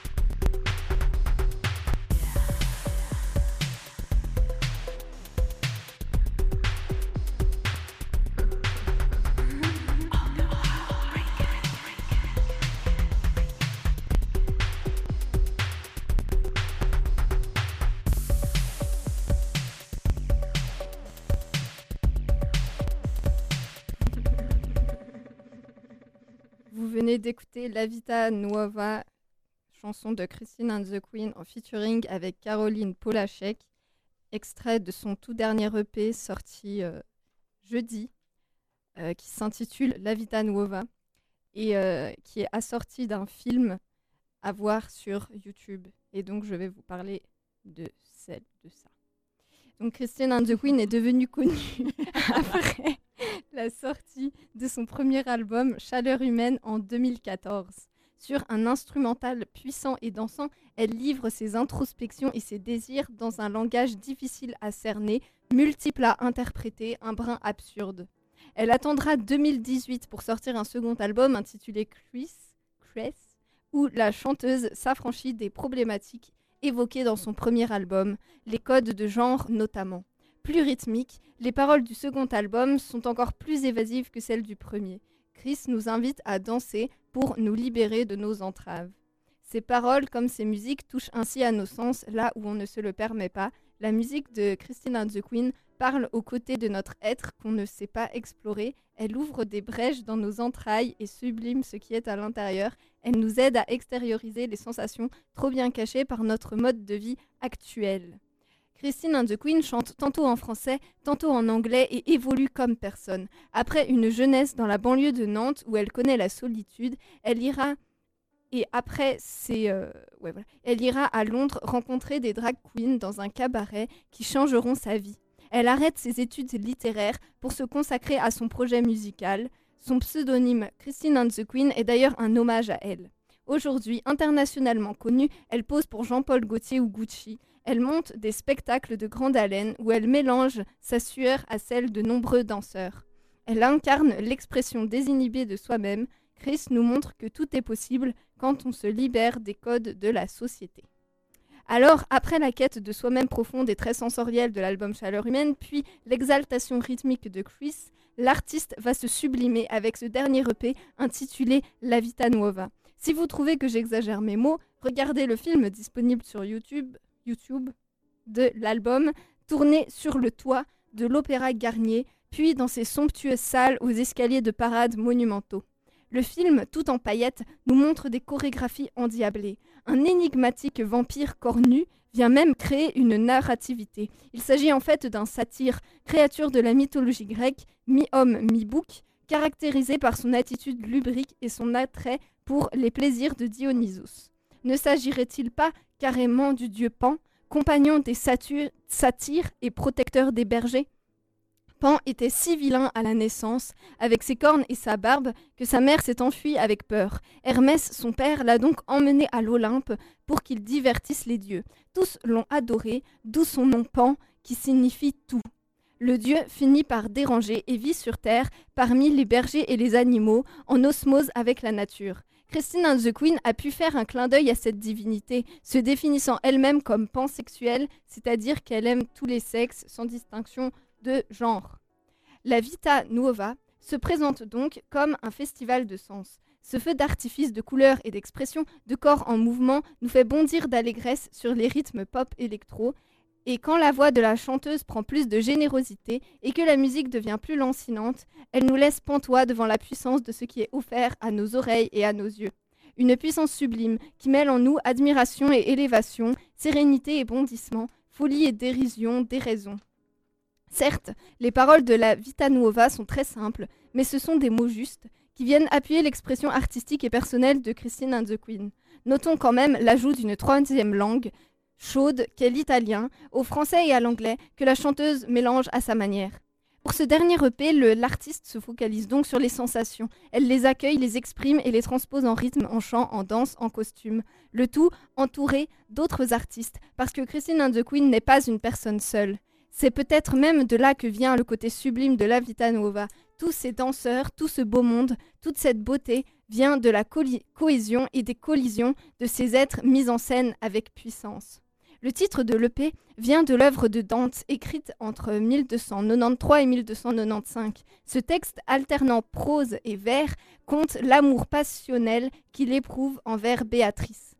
Ainsi, La Vita Nuova est une œuvre très actuelle par sa forme et par les thèmes qu'elle évoque, mais la force dont tout est exprimé, la justesse de chaque son, chaque parole, chaque geste posé devant nous la rend intemporelle, exemplaire de richesse et d'inspiration. Je vous propose donc d'écouter, après avoir écouté euh, La Vita Nuova, euh, une chanson de son premier album Chaleur humaine qui s'appelle Hit et euh, qui évoque les problèmes liés au genre et qui fait donc un clin d'œil à Marion qui nous a fait une chronique magnifique sur les personnes transgenres et qui est partie de ce studio.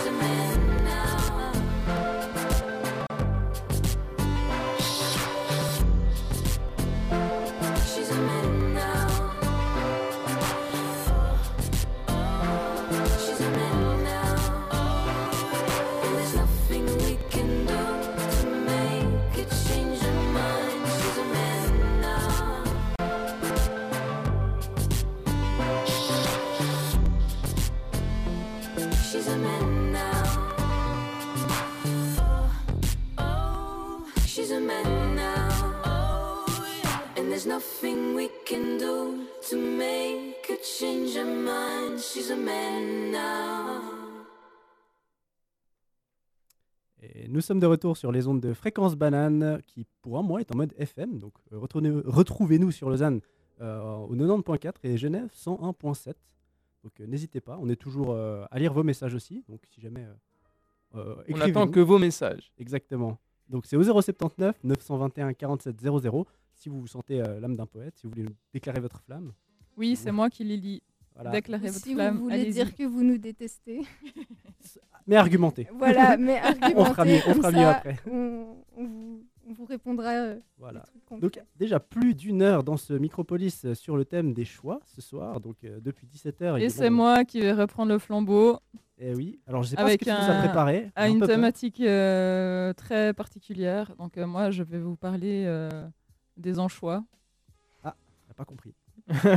voilà. Tu l'as donc fait. Je vais vous parler de mon pote l'anchois, ou euh, nommé aussi euh, en gros l'idée. Alors je n'invente pas, hein, c'est véridique.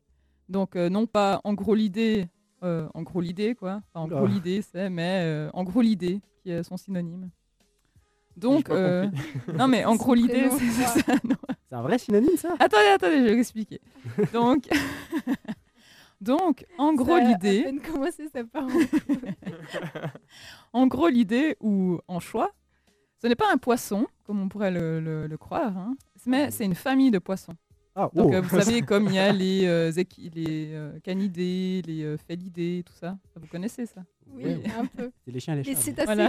Oh. Je croyais que c'était papa, maman, poisson. euh, j'ai pas compris. Mais c'est une famille, en fait. euh, la- L'anchois, c'est le, le nom un peu familier, mais en fait, il y a une quantité d'anchois différents. Par exemple, il y a les anchoyades.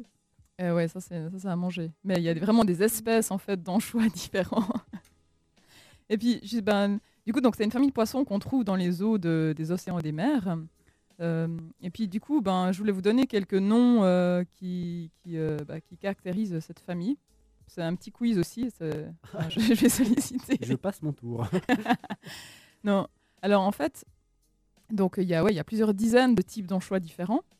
Euh, il y en a un par exemple, c'est l'anchois dépressif, c'est l'anchois de. Alors c'est l'anchois de fond. Il s'appelle l'anchois de fond donc c'est l'anchois dépressif. Ensuite, il y a Mais vraiment? Il y a vraiment une espèce qui s'appelle l'anchois de fond, ouais. Ok. Ouais. Mais c'est pour vous donner une, un, tu sais un qu'ils sont indice. dépressifs Non, mais c'est un, c'est un jeu. Ça va être Euh, compliqué. Camille, elle était, elle était à fond dedans. Euh, alors l'indice c'est euh, c'est euh, l'anchois intelligent sexuel. Comment il s'appelle? Oula. Séducteur. Bien joué. Non, c'est l'anchois QIQ. Ah, ok. Pas ouf. C'est des moyens mnémotechniques. Pour Waouh. tous les étudiants en biologie, il y a des conseils qui se perdent. Écoutez-nous. Ensuite, il y a le- l'anchois de Game of Thrones. Oula. Qui regarde personne. Merde alors. Perso, j'ai pas regardé la série. Donc... Moi j'ai regardé la série, je vous jure qu'il n'y a pas d'anchois. je suis formel. Donc, euh, celui de Game of Thrones, c'est l'anchois de Starks. Vous connaissez quand même Starks Ah, bah la grande voilà. famille, voilà. Je Donc, comprends. une, une autre espèce, l'anchois de Starks. Voilà. T'avais- dit euh, Iron Man, là, j'aurais compris direct. Ah, je- Ah, pas- Tony Stark. C'est moi qui ai pas vu Iron Man. Ensuite, celui qui inspire les producteurs de papier toilette. Lotus. T'es inspiré ce soir. hein Donc, c'est l'anchois doux. Mais non Ensuite, il y a le- l'anchois, qui est le cauchemar des claustrophobes. L'anchois fermé. Presque. L'anchois, l'anchois, Ascenseur. l'anchois exigu. Ensuite, il y a l'anchois d'Indiana Jones. L'anchois jungle. de l'arche presque. perdue. Presque. L'anchois machette. Ah, Indiana Jones, c'est plutôt un fouet, non? Il a aussi une machette. Machette, c'est Rambo, non? Évoluer dans la jungle. Bon, l'ange- euh, l'anchois de Rambo, là. J'étais plus trop. Euh... il me semblait que. Mais non, mais tu peux pas être dans la jungle sans machette, c'est pas possible. Ah, Indiana Jones. Et le dernier, alors il y en a plein, c'était juste pour donner un petit extrait. hein. Le- L'anchois qui est videur de boîte de nuit. Alors, c'est l'anchois moustache malabar. Oui. Moustache malade. Moustache malabar. Attends, c'est c'est incroyable, tu les as pas inventés ces noms. Tu peux aller sur la page Wikipédia et tu verras qu'il y a malabar. tout un, toute une quantité de- d'anchois différents. Ah bah, c'est étonnant.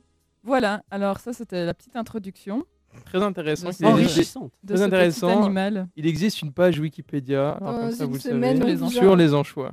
Dans une semaine, c'est euh, euh, examen sur euh, si vous vous en rappelez. Alors, Voilà, la si semaine vous- prochaine, c'est un café Voilà. kawa, donc examen à 7h du mat Exactement. sur les on anchois. fera un petit quiz et Euh, puis on verra qui se souvient de quoi. La très bien, très bien. Et vous Je gagnerez des boîtes d'anchoyades pour vous régaler et des pizzas aux anchois et aux Ah, attendez, attendez, n'anticipe pas ma chronique. Ah. Avant de parler euh, cuisine, euh, je vais quand même faire la petite minute. Comme c'est la semaine de la durabilité, ben, on va parler un peu écologie quand même, parce qu'il y a quand même une grande crise de l'anchois, Ah bon? Comme dans tous les poissons qui sont pêchés, avec la surpêche, euh, etc. C'est quand même euh, un problème. Donc en fait, dans les années 2000, dans l'Union européenne, il y a eu une grande crise de l'anchois. Comme je le disais tout à l'heure, à cause du développement de la pêche intensive, il y a de la surpêche aussi. Et puis des fois, c'est combiné simplement à des années où il y a des aléas naturels qui font que la reproduction, euh, ben, elle ne se fait pas forcément de façon favorable. Donc par exemple, bah, dans les années 2000, ce qui s'est passé, c'est que le stock d'anchois du golfe de Gascogne a frôlé la disparition. Et du coup, la pêche a été fermée entre 2005 et 2010. Donc en fait, ils sont obligés, dans certains endroits, il y a tellement de surpêche, et puis pour les autres conditions dont j'ai parlé, de fermer, vraiment d'interdire la pêche pour préserver, euh, pour que les stocks se refassent en fait d'une année à l'autre. Super cool que tu précises ça dans la semaine de la durabilité. Après, je suis, je suis un peu désolé, mais la grande crise de l'anchois, ça sonne pas très alarmiste. Mais... Non, après, c'est pas, Non, mais, mais ça fait que dans partie tous de. les poissons, euh, Oui, ils bien pêchent sûr, bien et puis ils respectent pas euh, Ouais. les systèmes de reproduction assez, des, euh, des poissons. Quoi. Assez étonnant. Et mais- donc, il faut euh, consommer du poisson avec modération. Oui, j'y pour l'environnement. Dans le Ouais. respect de la diversité de ces animaux.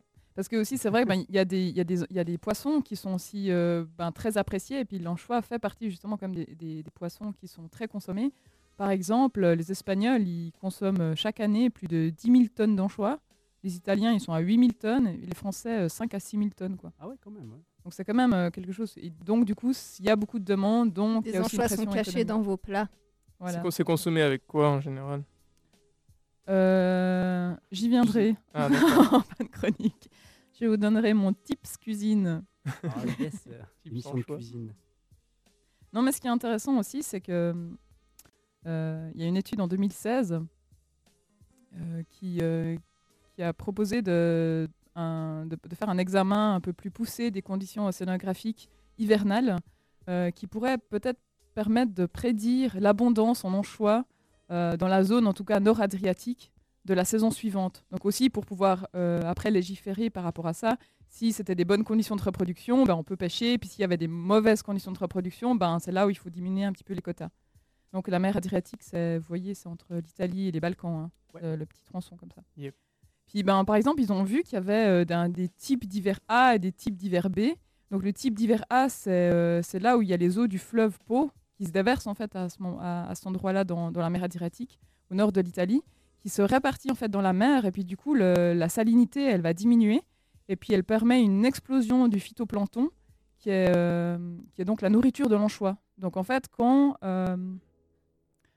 quand, les, euh, bah, quand on est dans un type d'hiver A, il y a le taux de sel qui est plus bas et du coup une meilleure, euh, un meilleur environnement pour la reproduction. Par contre, ben, il y a des types d'hiver B où les vents en fait, vont pousser les eaux hors de l'Adriatique. Donc en fait, toute l'eau qui arrive du pot, elle va être amenée en fait au large et du coup, ben, la teneur en sel elle augmente, donc moins de reproduction. Donc il y a des facteurs comme ça qu'on peut euh, identifier euh, et qui permettent de préserver un peu les populations. Mais surtout, donc voilà, nous arrivons au point culminant de cette chronique, bien Point évidemment. Ce Voilà, culminant et tous. culinaire, parce que c'était surtout ça dont je, mais voilà, donc je voulais vous partager aujourd'hui, c'est c'est vous parler d'anchois pour vous donner une de mes recettes préférées, qui est accessible aux cuisiniers et cuisinières de tout niveau confondu.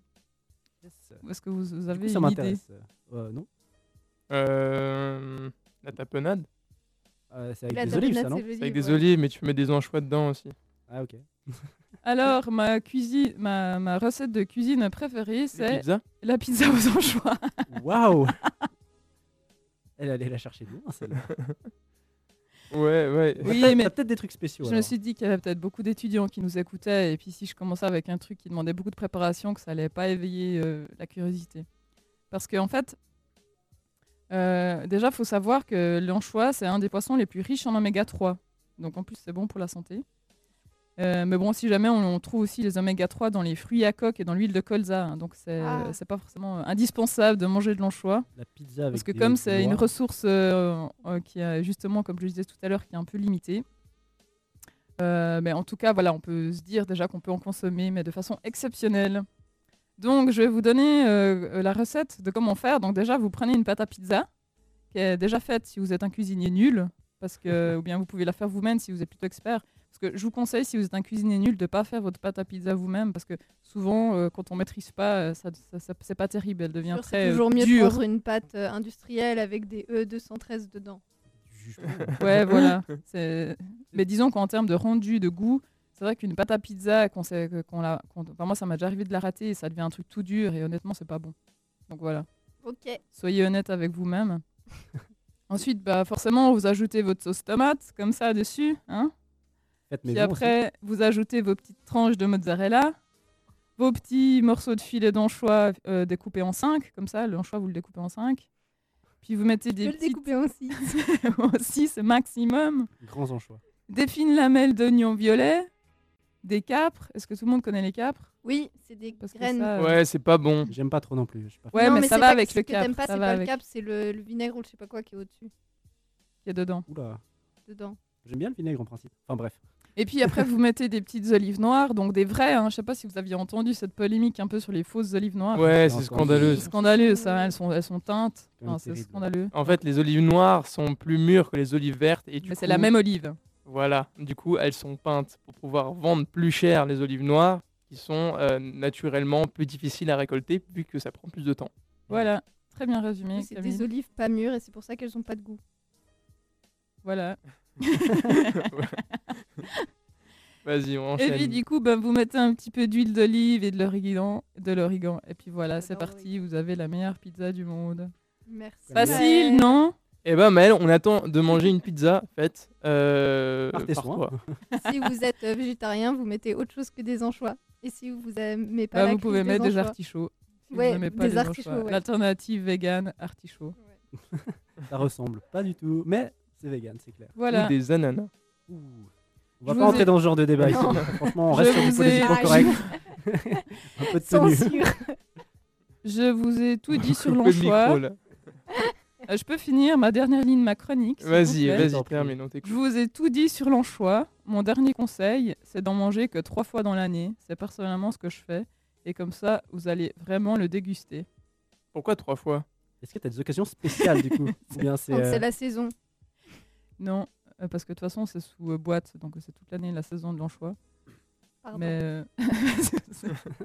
ce que j'achète en tout cas. Non, c'est plus que il y a aussi justement les choses. Enfin, ma philosophie un petit peu avec ces denrées qui sont en, en- menacées par euh, la consommation humaine.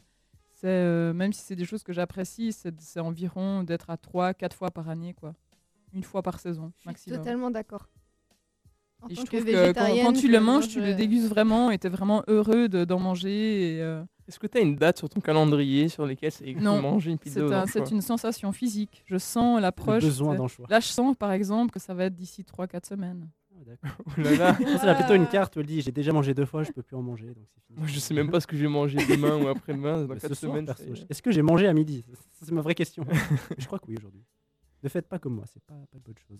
À la semaine de la durabilité, euh, il y a des menus végétariens au Corbusier, euh, le restaurant euh, de l'EPFL. Tous nos, nos amis Ah oui, même vegan, non? Ouais, vegan. des endroits, ouais. ils font même vegan euh, les, euh, trois fois dans la semaine. Ouais. Ouais.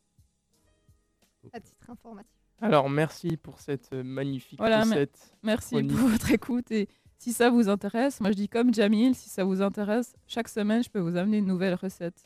Sur les anchois toujours ou... On va peut-être Avec les changer. anchois. euh. Ouais, Parce que bah, du coup, on a le droit d'en manger que trois fois par année. Trois recettes, ça, ça me suffit. hein. Ça a l'air plutôt bien, moi je dis. N'oubliez pas que vous pouvez réagir avec nous au 079 921 47 00 et donner votre avis sur la recette de Maël. Vos recettes surtout. Et envoyez vos recettes, ouais, parce que ça nous intéresse. Si vous avez des bonnes recettes, on les teste, puis on vous dit. euh, Ça nous intéresse de savoir euh, ce que vous aimez manger euh, parce avec les anchois. Nous, en tout cas, on dit ce qu'on aime manger, même si ça vous intéresse pas, malheureusement. Alors, euh, mes chers Larsen, mes chers auditeurs, je vous propose de continuer en musique avec With Rainy Eyes de Emancipator.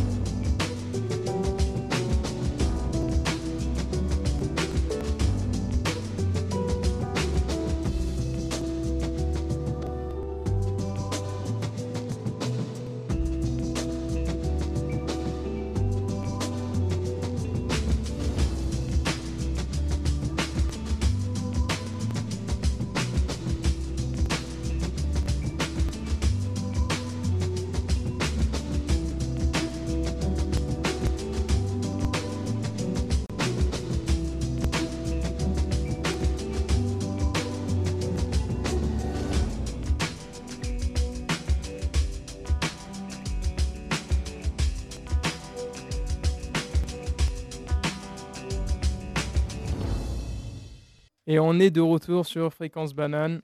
Toujours en forme.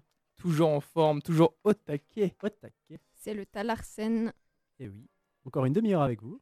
Aujourd'hui, mes chers Larsen, mes chers auditeurs, j'ai voulu vous mettre dans une situation avec moi. Peut-être que vous allez ressentir le même malaise que moi, ou peut-être pas. Peut-être que vous avez vécu des choses un peu semblables. Super, on se réjouit. Les choix et les prises de décision nous semblent si naturels et volontaires. Se lever le matin, choisir ce que l'on mange, choisir les amis que nous avons, les personnes Choisir que nous comment on fréquentons. Voilà, les les- comment on s'habille, la voie professionnelle que nous choisissons. Et il serait quand même très dérangeant de se dire que nous n'avons pas vraiment choisi ce que j'ai évoqué. Mais il y a quand même une grande quantité de cas où nous ne choisissons pas ce que nous faisons. Lorsque tu marches ou que tu cours, tu ne prends pas vraiment la décision de bouger une jambe après l'autre. Les choses se font naturellement, de la même manière que tu ne choisis pas vraiment de respirer. Ces choses se font malgré nous, sans qu'on le décide. Mais il s'agit ici d'actes inconscients, peu dérangeants, car ils nous simplifient bien la vie. Cependant, dans notre société actuelle, les choses vont plus loin. Il est évident qu'il serait intolérable de se faire imposer quoi que ce soit par qui que ce soit.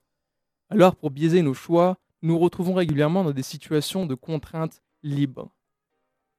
Par exemple, il y a quelque temps, j'étais sur les réseaux sociaux. Je naviguais tranquillement sur le fil d'actualité quand je vis une publicité sur des hamburgers. Sans plus y prêter attention, je continue dans le fil d'actualité. Plus tard, dans la semaine, je me suis surpris sur un site internet pour des recettes de hamburgers. En réfléchissant à comment je m'étais trou- retrouvé là, je me suis souvenu de cette publicité sur les réseaux sociaux. Pas plus tard que le lendemain, sur mon application GPS, la chose se reproduit à nouveau. On me propose de me diriger vers un restaurant spécialisé dans les hamburgers. En bref, après tout ça, je me suis souvent surpris à penser à manger un hamburger. Et si je n'avais pas eu cette réflexion, c'est sûrement ce que j'aurais fait en pensant avoir fait mon choix en toute liberté, alors que je me trouvais malgré moi fortement guidé dans mon choix. Là, il y a deux choses que je trouve dérangeantes. La première, c'est qu'à aucun moment je me suis senti obligé de penser à cela. C'est-à-dire que personne ne m'a forcé, en ne me laissant pas ma liberté, de penser. Et pourtant, mes choix se dirigeaient naturellement vers ce produit sans que j'en aie vraiment conscience. En fait, c'est comme si je n'avais plus le contrôle total de ma décision. La deuxième chose, c'est que malgré moi, je me suis retrouvé à regarder une publicité que je n'aurais pas volontairement regardée, bien évidemment. En fait, quelque part, mon choix a été forcé, car en réalité, je n'ai pas eu le choix des publications de mon fil d'actualité et je ne pouvais rien faire que de passer par cette publicité.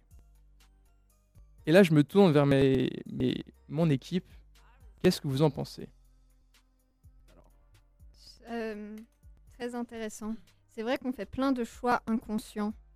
Et, euh, j'ai envie de dire, le choix inconscient le plus euh, logique, c'est euh, le principe d'obéissance, que par principe, on obéit à la loi, on va en cours quand on doit y aller, on fait ce qu'on doit faire sans se poser la question, alors qu'au final, on pourrait remettre tout en question et faire autre chose qu'obéir, après à nos risques et périls.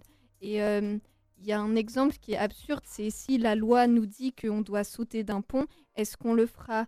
Et donc, euh, c'est qu'il faut prendre un peu du recul sur l'obéissance et, euh, et- vraiment conscientiser les choix qu'on fait. Et puis, par exemple, euh, euh, d'avoir un téléphone, genre, on est un peu obligé sociétalement d'avoir un smartphone et avec des applications qui nous facilitent énormément la vie. Donc ça nous facilite la vie, mais en même temps on en est dépendant. Et puis, et puis après, au final, ouais, on est pris dans quelque chose qui n'est plus vraiment un choix. Alors il y a des gens qui sont qui s'en affranchissent, comme Marion par exemple, et euh, je dis bravo à ces personnes-là. Mais pour beaucoup, euh, ça tombe dans une dépendance. Donc euh, voilà, moi je trouve les choix inconscients, c'est un peu euh, ça. Et- Vas-y, vas-y, je t'en prie. Enfin, je sais pas, on parle un peu d'effet de mode ou ce genre de choses où on, force, on est un peu formaté par euh, ce qui nous entoure au final ou bien c'est un peu de ça qu'on parle? Enfin, juste pour, euh, pour être sûr de ne pas répondre à côté. En fait, la chose, la chose euh, ici qui m'est arrivée, c'est que, en fait, euh, comment ça se passe, c'est que quand vous allez sur Internet, quand vous allez euh, voir des choses sur Internet, vous acceptez des conditions d'utilisation. Donc, en fait, vous vous retrouvez obligé de cliquer déjà sur oui, j'accepte les cookies, j'accepte les conditions d'utilisation. Ou je parce que- paramètre mes préférences et tu décales tous les curseurs sur non. Ne Oui, mais tout- tout- tous ne sont pas. Parfois. Tout le monde, tout le monde ne fait pas ça. C'est-à-dire euh, quand le- la pop-up euh, s'affiche, euh, Accepter, c'est facile. on Voilà. de Elle est On prend la- dérangeante, la, on la accepte. de facilité, de rapidité, de pratique, même si ça nous rend. euh, Et puis beaucoup de personnes ne savent chose. pas c'est quoi. Ouais. Et donc du coup, ces informations-là sont vendues, sont en général euh, transférées ou euh, proposées à des, des autres plateformes.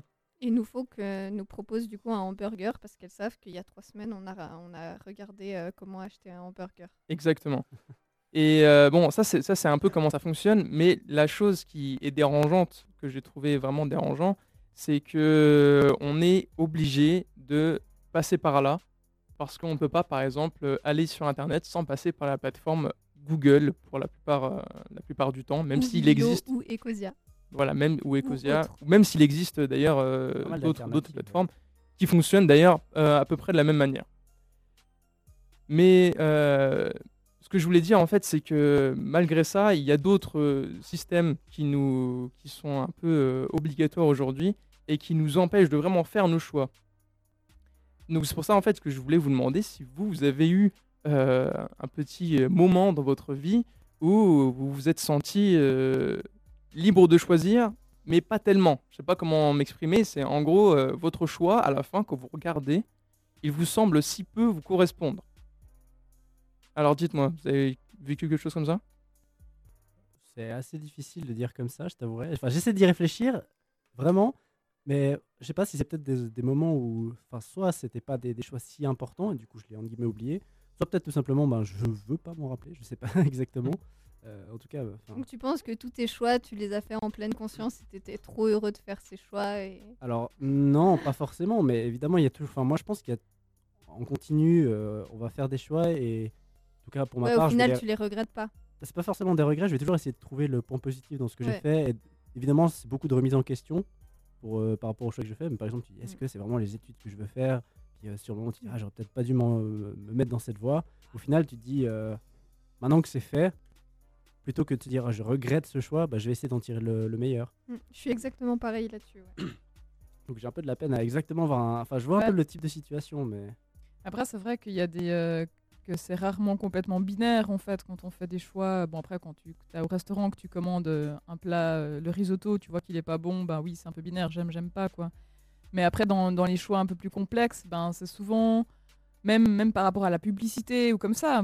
Moi, en même temps, la publicité, ça m'énerve, mais franchement, ça me gonfle quoi. J'en peux plus de ces affiches partout, de ces, ces publicités partout sur Internet. C'est Ouais, vraiment quelque chose qui me que plaire. T'as des pubs toutes les trois publications. Ouais, euh, sur YouTube, thanks. tu peux même plus regarder. Enfin, puis en même temps, bah, on est tributaire de ça parce que c'est aussi notre façon maintenant de nous informer. Et puis, ben, en même temps, ben, il y a des fois, je tombe sur une publicité qui m'intéresse. Il y a vraiment quelque chose d'ambigu euh, par rapport à j'ai eu ça. un moment et- où je cliquais sur les pubs, après j'ai arrêté. Ouais, et parce- puis, puis, puis voilà, parce que ça, ça marche vraiment sur cette espèce d'instantanéité de, de- de- du monde dans lequel on est. Et que, que oui, euh, des fois on regrette, et puis en fait pas vraiment. Et puis ça crée, je pense que psychiquement, ça crée quand même des choses, des conflits un peu internes comme ça, qui, qui, sont, qui, sont, ouais, qui sont complexes des fois à résoudre. Mhm. Après, si je- enfin, pour rebondir un peu sur ce que tu as dit, au final, si on va se mettre dans une situation, alors c'est peut-être un peu bateau, mais tu as parlé tout à l'heure justement, bah, quand tu es dans un restaurant et puis tu choisis, euh, ouais, j'aime le risotto, j'aime pas. Mais au final, si on prend cette situation, je pense, je sais pas si ça arrive à tout le monde ici, mais au bout d'un moment, on ouvre la carte et puis on se dit, ah, j'ai envie de tester quelque chose. Et au final, on va se rabattre sur, ah bah non, justement, un risotto classique ou une pizza normale, parce qu'on peut-être on n'ose pas euh, faire la, enfin, tenter la nouveauté ou ce genre de choses. Et se dire, ah bah au final, euh, j'aurais peut-être dû essayer de, de manger bah, ce plat typique de, de ce restaurant. Ou des Ouais, mais dans ces moments, tu regrettes pas parce qu'au final, t'as bien mangé Voilà, et puis tu te dis une autre fois quoi. C'est pas quelque chose forcément de grave. c'est que c'est pas des choix importants.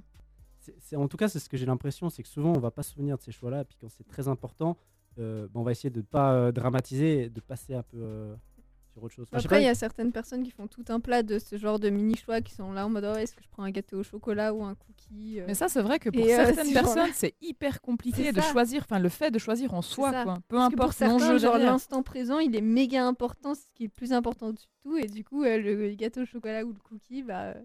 Après, je sais c'est pas trop si polémique c'est ce que. Camille voulait dire. En fait, derrière, euh, c'est comme disait Jamil, en fait, c'est moi je m'en fiche parce que je, je, je- je m'en souviens plus parce que je m'en fiche. Et puis justement, euh, certaines personnes euh, vont prendre un, un cookie qui ne leur plaît pas et puis après elles vont, elles vont s'en vouloir à elles-mêmes pour une certaine raison que le cookie n'est n'est pas à la hauteur de ce qu'elles attendaient. Beaucoup sur les attentes au final. Bien. Pour, euh, Ouais, ouais, exactement. Alors, pour comprendre un peu plus en profondeur ces, ces- ces sentiments qui m'embêtaient, je suis allé chercher des réponses dans, les- dans des documents scientifiques et d'autres exemples expérimentaux pour refléter ma condition. L'un des exemples que j'ai trouvé me semblait correspondre assez bien. Vers la fin des années 60, des chercheurs ont invité des enfants de 6 ans à participer à une expérience où il leur a été proposé de goûter volontairement une soupe répugnante. Deux groupes étaient formés. Dans le premier groupe, les enfants avaient le choix. Ils étaient laissés, entre guillemets, libres de goûter la soupe quand le chercheur dirigeant l'expérience leur a proposé de goûter. Dans le deuxième groupe, les enfants étaient très vivement incités, pour ne pas dire obligés, à goûter la soupe. Et les résultats m'ont étonné. Le nombre de refus n'a pas varié significativement entre les deux groupes, c'est-à-dire que dans les deux groupes, environ 84% avaient accepté de goûter alors que le premier groupe était expérimentalement libre de refuser de goûter. On pourrait se dire ici qu'il s'agit d'enfants de 6 ans qui sont influençables et que ces résultats ne sont peut-être pas vrais pour les adultes. Eh bien, une autre expérience dit exactement le contraire. Dans une seconde expérience avec des adultes de tous milieux sociaux, les résultats sont identiques. Il y a donc eu deux groupes différents où le groupe 1 était jugé comme libre de choix et le second choix sous contrainte. Et il leur était demandé de manger des insectes grillés, qui est une nourriture qu'ils n'avaient pas l'habitude de manger. Et les résultats sont identiques à l'expérience des enfants. Il n'y a pas de variation entre les deux groupes sur le choix de manger ou non les insectes. Et donc ça m'a fait réfléchir. L'aspect libre de choix de ces expériences est supposé représenter une condition qui se rapprochait le plus de la vie quotidienne et toutes les expériences arrivent à la même question. Pourquoi les sujets libres se comportent exactement comme les sujets contraints? C'est pourquoi certains chercheurs aujourd'hui se demandent si nous ne vivons pas plutôt une illusion de la liberté de choix ou même une soumission qui peut s'accompagner d'un sentiment de liberté et de libre choix. Ouais, parce que ça fait tout de suite référence au fait aux contraintes implicites. Il y a les contraintes explicites qui sont dites verbalement, et en fait, les contraintes implicites, euh, c'est des choses qui opèrent aussi de façon, euh, de façon importante. hein. On les voit en, en, en- en sciences sociales. ces trucs de, conformisme, de répondre aux normes. Enfin, c'est des choses qui, qui euh, opèrent en fait sur nous en tant qu'individus sociaux. Après, comme réponse toute simple, j'aurais envie de dire quand t'es pas obligé, tu te dis allez, j'ai envie de goûter. Et puis quand t'es obligé, tu vas un peu lutter pour, euh, pour faire le petit rebelle et dire non, je veux pas. Et donc au final, ça fait que les, les, hum, celui qui prendrait le plus dans le choix, c'est celui qui prendrait le moins dans la contrainte. Vous avez compris? Je vois un peu ce Euh, que tu veux dire, mais. Mais euh, c'est juste euh, une interprétation. hein. J'ai pas tellement compris ton point de vue. Ah, en gros, euh, quand tu dis euh, sans la contrainte, genre euh, t'as le droit de manger comme tu veux, et ben euh, tu vas dire ouais, je vais goûter même si c'est pas bon, j'ai trop envie de goûter.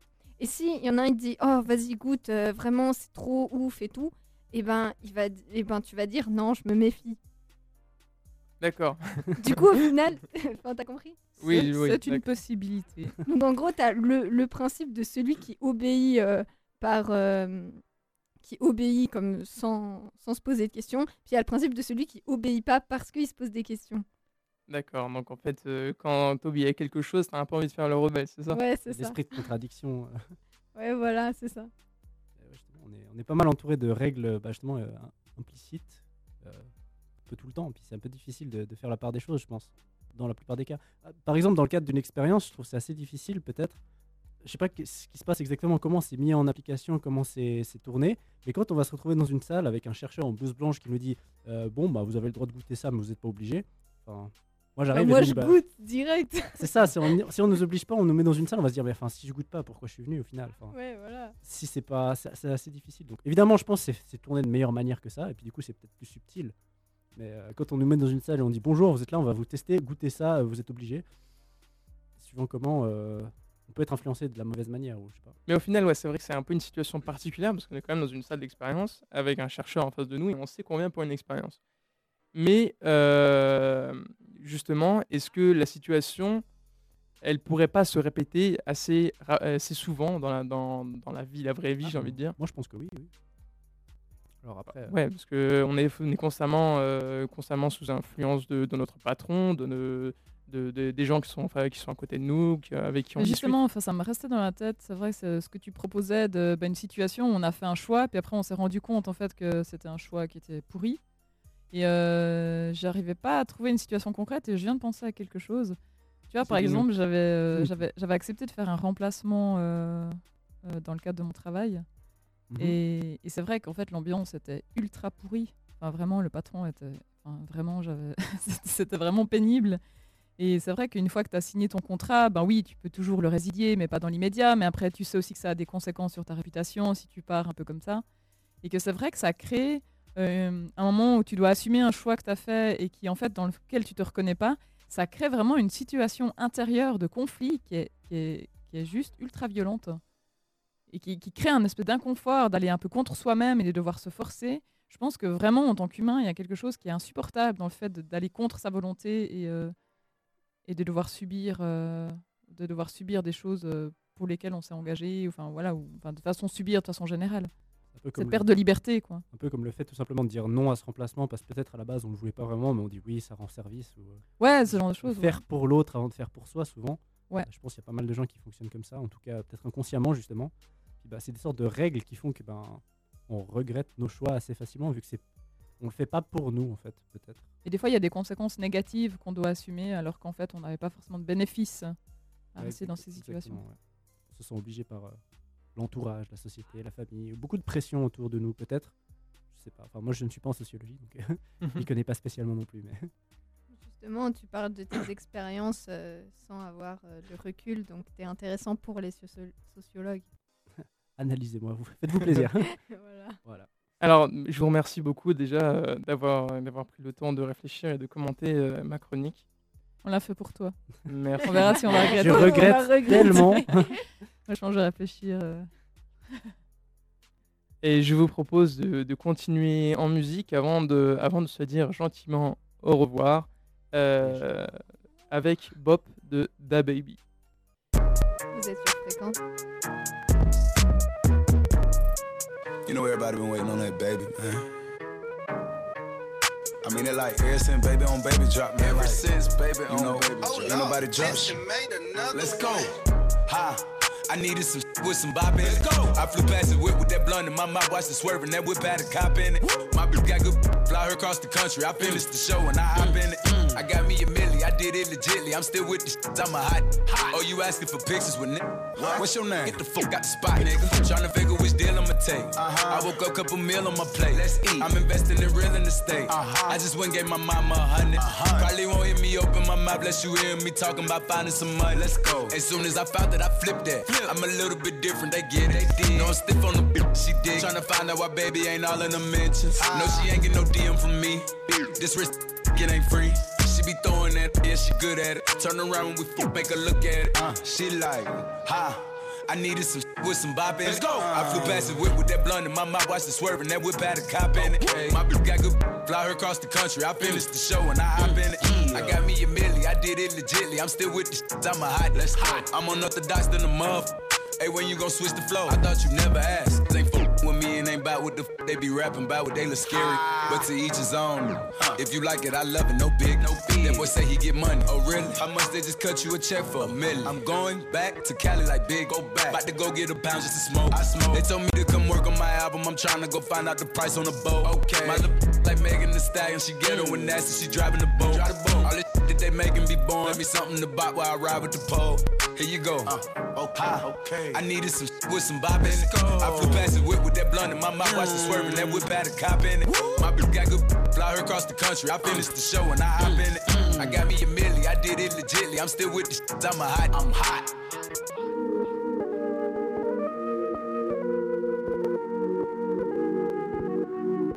Like this for like, you know, the sophisticated ratchet, you know, the ones that go to work by day then, you know, dance in the mirror by night. Ha! I needed some with some bop in it. I flew past the whip with that blunt in my mouth, watched it swerving. That whip had a cop in it. My bitch got good, fly her across the country. I finished the show and I hop in it. I got me a milli, I did it legitly. I'm still with the shit, I'm a hot. Oh, you asking for pictures with nigga? What's your name? Get the fuck out the spot, nigga. Tryna figure which deal I'ma take. I woke up couple mil on my. Chers auditeurs, chères auditrices, vous êtes toujours sur Fréquence Banane, qui est dans son mois FM. Donc, sur Lausanne, retrouvez-nous au 90.4, Genève 101.7. Euh, on arrive au terme de, de ce Micropolis de deux heures, donc euh, sur le thème des choix. J'espère que ça vous aura plu, que vous avez passé un bon moment en notre compagnie. Euh, pour ceux qui mangent déjà, bon appétit. Pour ceux qui vont manger, bon appétit. Et les autres, ben, voilà. Bon appétit. J'espère que vous avez bien mangé. Euh, alors, Et vous pouvez retrouver tous nos podcasts sur Spotify en tapant Fréquence Banane. euh, du coup, Micropolis, si vous, Ouais, si vous voulez des Micropolis. émissions. Ou sur le site internet Fréquence Banane. Tellement une voix de secrétaire. un peu d'enthousiasme. Je sais que c'est la fin, t'es triste, tout ça, tout ça. Non, je Euh, m'attends un petit peu de douceur pour ceux qui sont seuls chez eux. Oula. Ils Ouais. mangent leur pizza tout seuls. C'est le moment de déprime. Pizza aux en jouant, en jouant aux jeux vidéo. Donc voilà. Donc euh, j'espère que c'est. En se demandant s'ils ont fait le bon choix. Voilà. Aïe, aïe. En mangeant une pizza aux anchois. Tant de, tant de punchline, je ne sais pas si on peut appeler ça comme ça. en tout cas, euh, même si vous avez, enfin, si vous n'avez pas encore eu votre dose de fréquence banane, outre les podcasts, euh, on est suivi par, euh, par une émission à partir de 19h30 aujourd'hui apparemment. Donc c'est la banane rose. Euh, donc euh, venez écouter, c'est très intéressant. Vous avez des petits cadeaux à gagner, donc euh, je vous tease. Des petits ou des gros cadeaux. C'est des gros gros cadeaux. Selon les semaines. Euh, non, je crois que c'est des gros cadeaux. Ils ont, ils ont, ils ont de bonnes choses. J'en dis pas plus. Venez si vous êtes curieux. Vous serez pas, vous serez pas déçus. Mesdames surtout. Et à part ça. non, mais c'est vrai, c'est vrai. Et à part ça, bah, justement, bah, toute la semaine, bah, le matin, les cafés Kawa de 7h à 8h, euh, les soirs euh, de 17 à 19 durant ce mois spécial, les Micropolis, les autres groupes que nous. Nous, on est le mardi. Les autres jours, il y en a d'autres, ils sont très bons, même si on est meilleur. Ouais, ouais, je préfère. Ouais, j'ai- vu son regard, euh, je me suis rattrapé, euh, bien sûr. Donc, on est les plus sympas, ça c'est sûr. Euh, Le Talarsen. Le Talarsen, donc euh, normalement à 6. Aujourd'hui, on est que 4 à la fin de cette émission. mais, mais on est motivé. Tombe comme des mouches. Presque. mais on est tous, des, on est tous sains. Sur le campus de l'EPFL, il n'y a pas de, pas de cas de. Il n'y a pas de cas de coronavirus. On va pas le dire. Pour le moment. Pour le moment. Alors euh, voilà, j'espère que ça vous aura plu. Donc je vous propose de conclure gentiment cette émission. Euh, on, va, on va se quitter euh, Au revoir. sur une petite musique et on enchaîne sur euh, le Flash Info. Et on se revoit bah, la semaine prochaine, ou plutôt entre nous. Exactement. Mardi prochain à 7h du matin. Bon courage pour les leftos. Salut, salut. Pour un bon, un bon Salut, petit réveil. salut. Bonne soirée